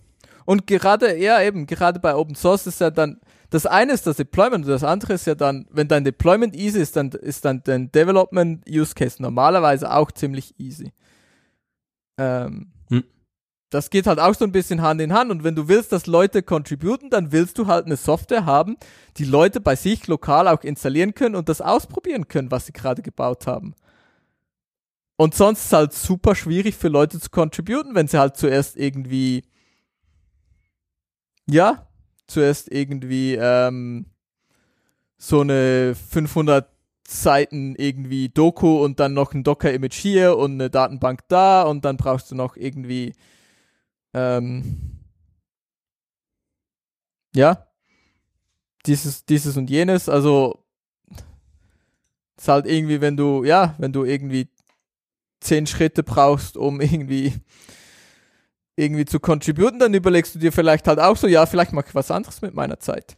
Als jetzt irgendwie herauszufinden, wie bekomme ich dieses System zum Laufen. Mhm. Darum, ja, also ja, vielleicht hast du recht, vielleicht kommt es am Schluss auf deinen Anspruch drauf an. Wenn du sagst, es ist mir eigentlich scheißegal, soll niemand contributen, niemand soll meine Software benutzen, ja, dann, ich meine, ja, packt es halt alles in Docker und macht die, die User Experience miserable zum äh, Contributen und dann pff, Problem gelöst. Aber ich habe irgendwie das Gefühl, das ist ja nicht der Anspruch der Leute. Also vielleicht unterstelle ich ihnen das auch einfach, aber äh, zumindest wäre das nicht so mein Anspruch an ja, ja, ja. Software. Gut, haben wir sonst noch was dazu? Äh, zu nicht. dem Gollum, äh, ich habe gerade mal nachgeschaut, äh, es gibt zwei Tools, die, die machen einen relativ guten Überblick über den Dependency Tree. Einmal Nix Visualize, macht quasi so ein Graph-Ding und äh, also das, was du gezeigt hast, nur ein bisschen bunt und man kann was erkennen. Mhm. Also es ging jetzt halbwegs okay. Und äh, es gibt Nix Tree, was äh, quasi das auf so in so einer äh, TUI anzeigt, wo man dann so durchgehen kann und man sieht, wie groß die Derivation ist, inklusive aller Abhängigkeiten und so. Und rausgekommen ist, Gollum zieht aktuell Nix Packages kein Node.js an. Ah, nice. Also nicht über, also es, äh, es zieht Exec.js an, aber Exec.js hat jetzt da gerade kein Node.js als Dependency mit dabei. Wie funktioniert das? Ich habe keine Ahnung. Das, äh, ich, ich glaube, Exec.js kann mehrere Sachen und äh, standardmäßig ist keins in Benutzung. Ich, ich weiß noch nicht mal, was Exec.js macht. Exec. Ich glaube, es ist dann einfach unglücklich, wenn du kein Node.js hast. Ja, das ist vermutlich unglücklich, wenn du Exec.js dann actually benutzen willst, weil es genau, hat genau, genau. keine JavaScript Runtime. Wahrscheinlich musst du es dann nochmal als äh, Dependency mit dazusetzen, wenn du es wirklich brauchst, dann machst du es quasi explizit an der Stelle. Ja, vermutlich kannst du das. Außer ihr habt eine andere, also theoretisch ExactJS supportet auch andere JavaScript Runtimes. Ja, deswegen ja, wird wahrscheinlich keins von denen anziehen. Ja, aber wenn es gar keine anzieht, dann wird es vermutlich. Äh ja, das, ja, ja, genau. Das, das dann aber quasi, warum das gerade nicht angezogen wird. Also, wenn es das benötigt hätte, dann wäre es explodiert. Genau. Das ist quasi und versehentlich okay. Genau, das ist vermutlich, ja, ist halt auch nicht ideal. Weil wenn äh, du Exec.js genau. anziehst, gehst du ja schon davon aus, dass du Exec.js benutzen möchtest. Aber in mm. diesem speziellen Fall ist halt okay, weil du es tatsächlich nicht benutzt. Ja. Okay. Good Genau, to know. Das ist, das ist quasi der Grund. Ja. Das äh, gibt es ein paar Mal. Also äh, Abhängigkeiten gegen Binaries sind halt in diesen äh, Ruby, Python Sachen kann man halt nicht abbilden. Man kann nicht sagen, ich brauche ein Node.js. Und wenn man das programmatisch quasi rausrendert, also sagt hier diese Rake-File, äh, diese Mhm. Ja, ja. GAMP-File oder diese äh, pip-freeze-File, da steht nicht drin, dass Node.js brauchst, sondern das ist quasi so, ja, Node.js ähm, brauchst du natürlich, wenn du Exec.js benutzt. Das ist äh, quasi implizit, beziehungsweise muss explizit dann äh, gekennzeichnet werden, wenn man das möchte. Ja. Ja, ich, äh, ja, ich sehe das. Ja, ja, wenn du das aus dem Gem-File einfach generierst, da steht natürlich nichts von davon, dass du halt eine JavaScript-Runtime brauchst. Ähm, und der Code, ähm, it automatically picks the best runtime available to evaluate your JavaScript program. Also, Wenn there's none, none is the best choice. Genau, und wenn da halt keins ist, dann wird er vermutlich einfach einen Fehler werfen und sagen, "Hm, ich habe halt keine JavaScript Runtime gefunden für dich. Ähm, ja. Und bei FreeBSD, weil das halt jemand von Hand gemacht hat, Mhm. hat er halt eine JavaScript Runtime ausgewählt Mhm.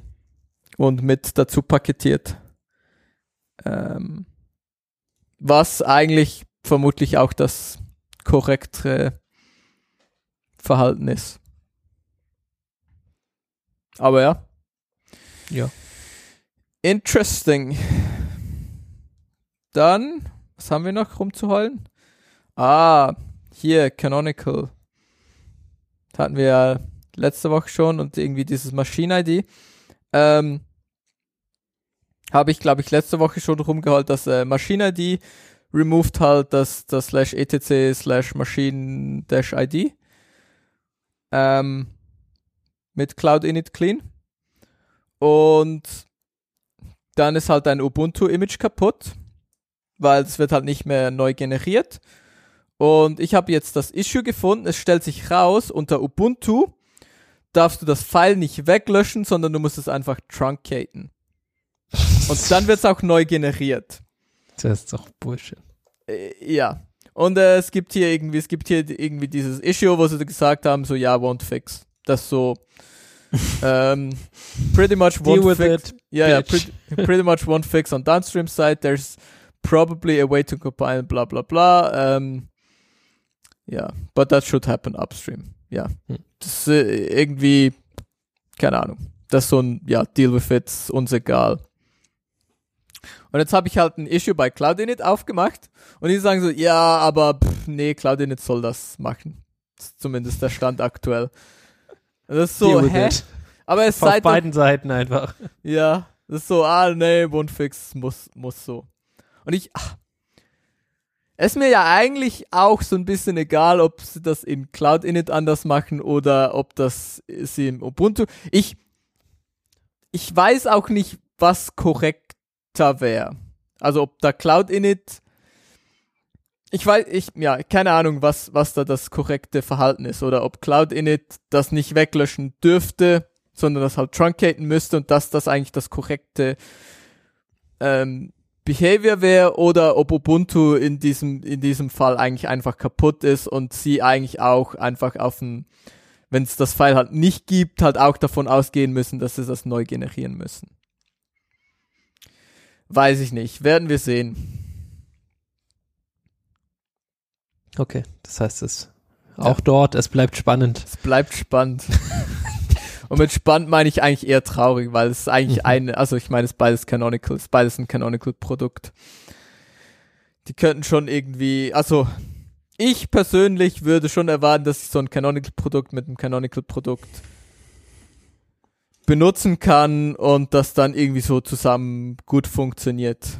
Aber Ah, andere Baustelle, andere Baustelle. Vielleicht ist das auch, also fairerweise muss man sagen, ist halt auch irgendwie Open Source und ist groß und so. Aber ich habe da eigentlich schon diese naive Hoffnung. Aber ja. Tja. Dann viel Erfolg mit deiner Hoffnung. Ja. Bisschen, bisschen naiv, ich weiß. Mhm. Aber so ist Tja, was halt. machen wir da? Weinen. nix. Weinen, rumweinen, darum gibt's hier diese Kategorie Mimimi der Woche, wo ich rumweinen kann. Für dich. Genau. Und jetzt bin Okay. ich auch schon fertig mit rumweinen. Einfach mal was rauslassen. Ja. Dann So, kommen wir? wir zum Lesefu. Lesefu, ihr habt nichts gelesen oder was? Ich kann nicht lesen, ich kann nur rumheulen. Okay. okay, ich habe äh, ein Lesefu und zwar heißt der IDN is crazy, also IDN International Domain Names. Das sind quasi Domain Names mit so Spezialozeichen drin. Und äh, gibt es quasi einen Blogpost, ähm, was man wunderbares, was man für wunderbare Domains erzeugen kann, die dann sehr ähnlich aussehen wie Domains, die gegebenenfalls es wirklich gibt, aber halt so UTF-8-Zeichen mit drin hat, äh, mit drin haben und wie viele Möglichkeiten es da gibt, quasi das, den gleichen Text zu schreiben, der dann überall gleich aussieht und äh, trotzdem auf verschiedene Domains zeigen würde. Und genau, das ist quasi eine Beschreibung. Ist ein bisschen so wie Zeitzone, anders kaputt, würde ich sagen, aber genauso witzig mindestens. Genau, das, das ist quasi der eine Blogpost. Ich habe hier ein, äh, einen Manga gelesen in den letzten zwei Tagen. Ich habe ihn äh, quasi, ge, wie heißt es, gebinge, binge read oder so, binge gelesen. Das dann einfach gelesen. Ich habe nur gelesen. Es gibt kein, es gibt da nichts, dass man das schnell hintereinander macht, so wie mit anderen Serien, oder? Ich glaube nicht. Es ist einfach nur lesen? Binge. Weiß ich nicht. Ich weiß nicht, wenn man es. Hm. Ist ja auch egal. Äh, Fire Punch heißt der. Reading. wie, ein Lese, wie ein Lesewurm durchgefressen. Ein Lesewurm durchgefressen. Es sind aber auch viele Bilder, von daher ging es erst sehr schnell. Bin ich. Ich mag gerne so Bilder plus Text. Und äh, das war sehr, sehr gut. Den würde ich jetzt hier gerne einmal empfehlen, den Leuten, die gerne auf das äh, äh, Bilder plus Text äh, sich gerne anschauen und lesen. Äh, etwas äh, mature Content, würde ich sagen. Nice. Genau, das war quasi das. So, jetzt haben wir hier, warte mal, jetzt machen wir jetzt der nächste Mal was. Wir machen jetzt die Picks. Oh Gott. Was ist jetzt passiert da? Das ist kaputt gegangen, Ctrl Z. Was, äh, Oh nein, es ist kaputt. Oh, was nein. machst du? Warte, jetzt. Ach Gott sei Dank. Ja. Also, hier, please, Copilot for your time. Du es? Willst du nicht? Hm? Act. Act. Ja, ja. Act. Ähm, wenn du GitLab CI lokal debuggen willst, ähm, gibt's Act. Und ich habe es für irgendwas zum Ausprobieren. GitHub Actions lokal, oder? Das Ja, war das. Genau. Ah, nice. Ich habe das, glaube ich, auch schon mal letzt, letztes Mal gepickt, oder war das? Wann war das? Ich habe gedacht, ich habe schon mal drüber geredet. Das- Vielleicht habe ich auch nur drüber geredet. Vielleicht hast du auch gepickt. Ich hab's ähm, letztens gebraucht, um irgendwie so eine if-Condition zu debuggen, wie ich meine if-Condition richtig schreiben muss in GitLab Actions, äh, GitHub Actions, Entschuldigung. Ja, ähm, ja. funktioniert. nice. Hat ist nice, macht was soll. Ähm, hat sicher, also hat irgendwie die eine oder andere Limitation, also es hat nicht ganz exakt das, was irgendwie ähm, passieren würde, wenn du das tatsächlich dann in äh, auf GitHub laufen lässt, aber es halt, also für meinen Use Case war es mehr als ähnlich genug und du kannst irgendwie so ein Minimal Image nehmen und dann baut spawnt er dir Docker und macht auch dieses Parallelisierungszeug und Mhm. ist fun. Funktioniert. Nice. Oder ist schneller, oder? Ist es schneller als äh, das echte?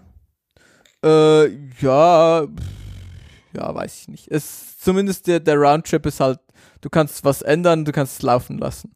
Mhm. Du musst nicht erst pushen. Muss nicht pushen und dann warten und also nur schon dafür lohnt sich das, glaube ich. Okay, cool. Einfach nur warten. Einfach nur mehr warten. Du kannst auch einfach pushen auf den Branch und mehr warten. Das Ja, ist und dann hat sie noch einen Kaffee und noch einen Kaffee. Noch ein Ja. paar Kaffee. Jo, was habe ich noch? Also, please, please, äh, Copilot for your terminal. Das ist ähm, quasi eine Implementierung beziehungsweise quasi also so Code, äh, es gibt ja diese Code Assistant Sachen, die ja so Code vorschlagen, wie das in deiner Java-Applikation oder sowas funktionieren soll. Wenn du sagst, bitte schreib mir eine, äh, was, nachschaut, ob am Ende ein Komma steht oder sowas. Ähm, das Ganze gibt es natürlich nicht nur für irgendwelche Java-Applikationen, wo man es irgendwo reinkribbelt, sondern auch für deine Konsole. Also für, direkt für deine Shell. Und dafür gibt es hier Please, das, das Tool Please und das benutzt OpenAI äh, GPT-3, also quasi die, die API von denen, um äh, quasi Anfragen zu machen. Ähnlich wie so ein Bild erzeugen, nur halt ein Shell-Command erzeugen, beziehungsweise äh, ein Shell-Skript erzeugen.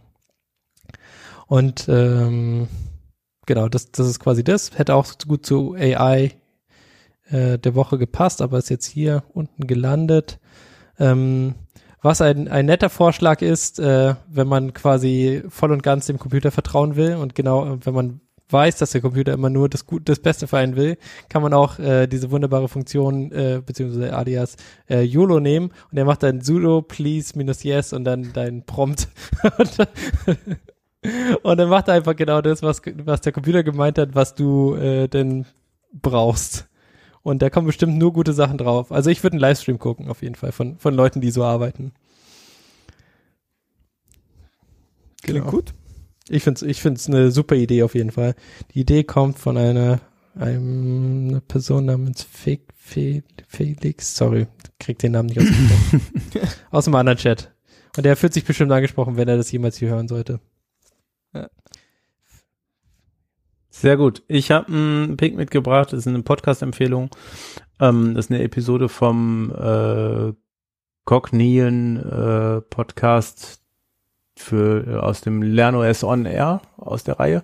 Und das ist ein Interview mit Sascha Pallenberg. Das ist auch so eine ähm, ja, wenn man die Medienmannschaft in Deutschland mit Bezug auf Tech und Internet kennt, dann hat man dem, ist man dem wahrscheinlich schon mal im Weg gelaufen. Und der macht so ein, in dem Interview so einen schönen Rundumschlag über seine persönliche Geschichte im Internet, seinen Werdegang und über Mastodon. Äh, war ganz kurzweilig zu hören, deswegen habe ich gedacht, ich pick ihn hier. Nice. Du hattest das auch in der Lesefu, weil wie wir das letzte Mal und die letzten paar Mal ja schon herausgefunden haben, YouTube-Videos sind auch Lesefu. Ja. Wenn du es kann einmal ja im Hintergrund gehört hast, Genau. dann ist es quasi wie selber gelesen. das wie selber gelesen. Das ist wie Podcast. Podcast kann man auch lesen. Ja. Nächstes Mal weißt du das dann, dann ist nicht so leer dir. Ich äh, werde es mir merken und gelobe Besserung. Genau. Okay, sehr du gut. kannst dann einfach so, so tun, als hättest du das gelesen und wir werden alle sagen so, wow, Markus Wow, liest. hat der toll gelesen, Mann. Der kann Wow. alle Sachen lesen. Der kann voll viel lesen. krass, krass, krass, krass, krass. Ja. Ja. Nächstes Aber das mit Kategorien ist auch immer schwierig. Ich weiß auch nicht. Ich habe meinen Toten ja auch in, äh, falsch sortiert. in News reingepackt, weil, you know, Verkackt. verkackt. Weil es alles so schwierig mit diesen Kategorien. Wir haben Mhm. zu viele Kategorien. Nein. Haben wir nicht. Doch, doch. Powderpup. Ähm, was haben wir noch? Ah, hier Python, Python, jetzt in diesem Example 3.10 Readiness.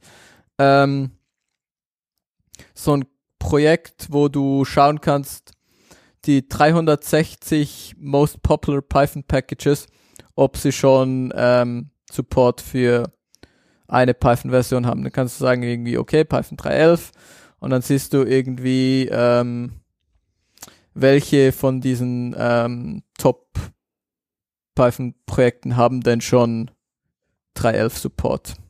Und da sehen wir, es sind aktuell 26,7 Prozent. Und ich glaube, wie sie das machen, ist über die, ähm, du gibst also über den Classifier, ähm, Mhm. Programming Language Python 13. Genau. Das heißt nicht, dass wenn das halt da nicht explizit drinsteht, dass es nicht geht, ähm, Aber es könnte schon sein, dass es dann nicht mehr geht. aber es kann halt schon sein. Genau. Also es, Mhm. es kann halt aber auch sein, dass da 3, 3.10 drinsteht, aber 3.10 gar noch nicht geht. Also das halt auch. Das aber halt, es guckt natürlich nicht, also man kann da auch für ältere Versionen gucken, aber es guckt natürlich dann nicht in die Vergangenheit, ob es jemals supported wurde, ich glaub sondern nicht. immer nur über das Aktuelle. Das heißt, wenn du quasi von Python 3.6 bis Python 3.10 schaust, das ist immer alles irgendwie nicht supported zum Zeitpunkt. Ja, ja, genau. Das ist auch okay, glaube ich. Mhm. Aber ja, das ist halt irgendwie ähm, ja, 3.9 sind zum, zum Beispiel irgendwie ähm, 75 Prozent der Pakete sind markiert, Mhm. dass sie das supporten. Aber bei Setup Tool zum Beispiel ist einfach dieser Identifier nicht gesetzt, aber die sagen, das funktioniert ab äh, Python 3.7. Genau, die haben vermutlich einfach, ja, genau. Genau, die haben Das- einfach den Python 3 und Python 3 Only Marker gesetzt und Mhm, Ja. Genau, Python Größe- 3 only. grö- und mindestens genau und eine harte ähm, Dependency auf 3.7 oder größer. Mhm. Und Six genauso, die sagen, sie, bei denen funktioniert jetzt alles bis auf Python 3.0, 1 und 2. Hm. Das ist auch fair. Genau, aber das gibt so ein bisschen so ein Gefühl für, ja, was ist unterstützt, was ist nicht. Wie, wie weit ist die, die ähm, Library Adoption schon von der neuen Python-Version zum Beispiel? Weil viele markieren das schon sehr explizit. Okay, was haben wir noch? Genau, und dann hatten wir ja noch Dot-Files. Ich habe hier noch Xdot gepickt, was ein Interactive Python Viewer Ding sie ist, wo man halt ein Dot-File reingeben kann und dann kann man das halt in so einen Interactive Weg anschauen und rumzoomen und irgendwie Dinge selektieren und dann werden die farbig und Mhm. Also anscheinend funktioniert es nur bis Python 3.5, aber bestimmt funktioniert es auch gerade bei 3.10, oder? was? Laut diesem Paket funktioniert es nur bis 3.5, aber ich glaube, weiter hat es einfach nicht geupdatet. Xdot? Ja. Äh, Ja, laut diesem Identifier-Ding da. Ah ja, das, äh, pff.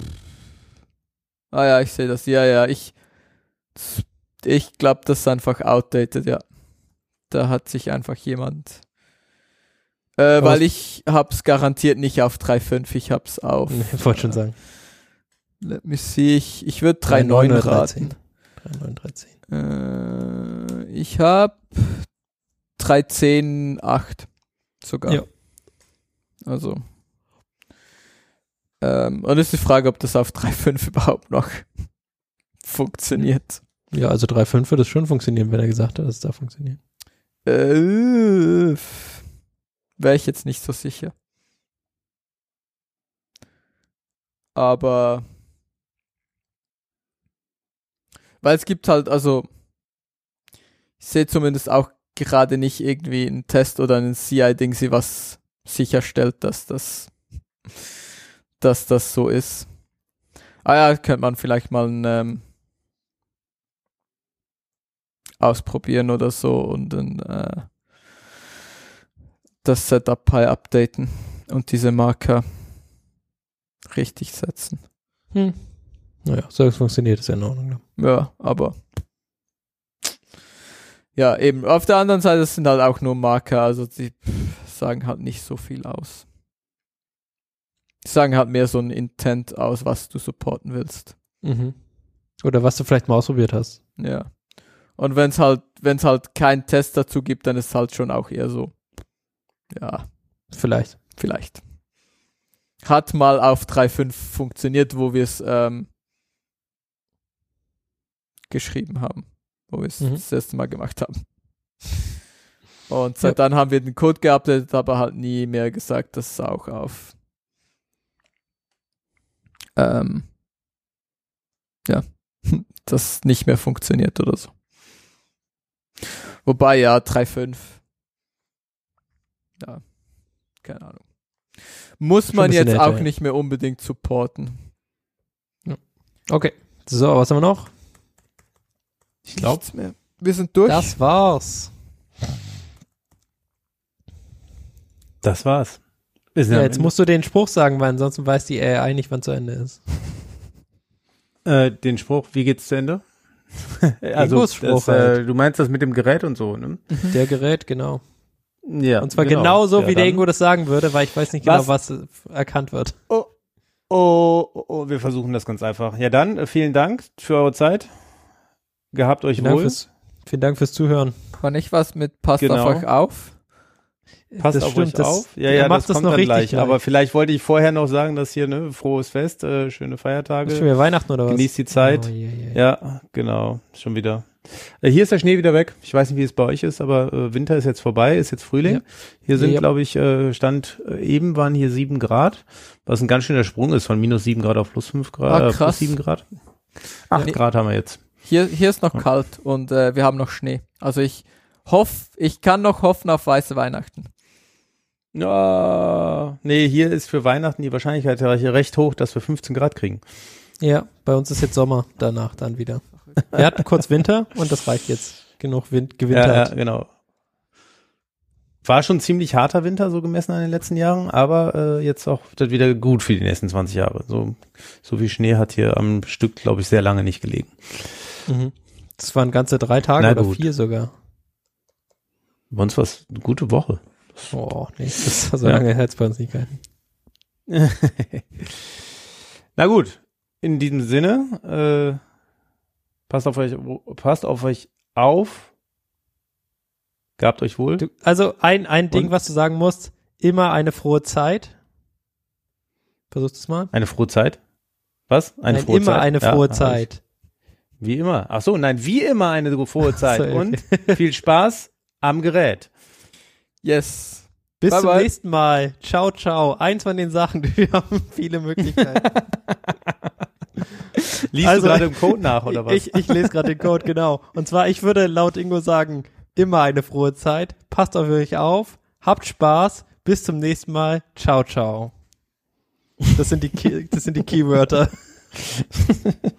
Ja dann. das klingt gut. Tschüss. Tschüss. Ciao, ciao.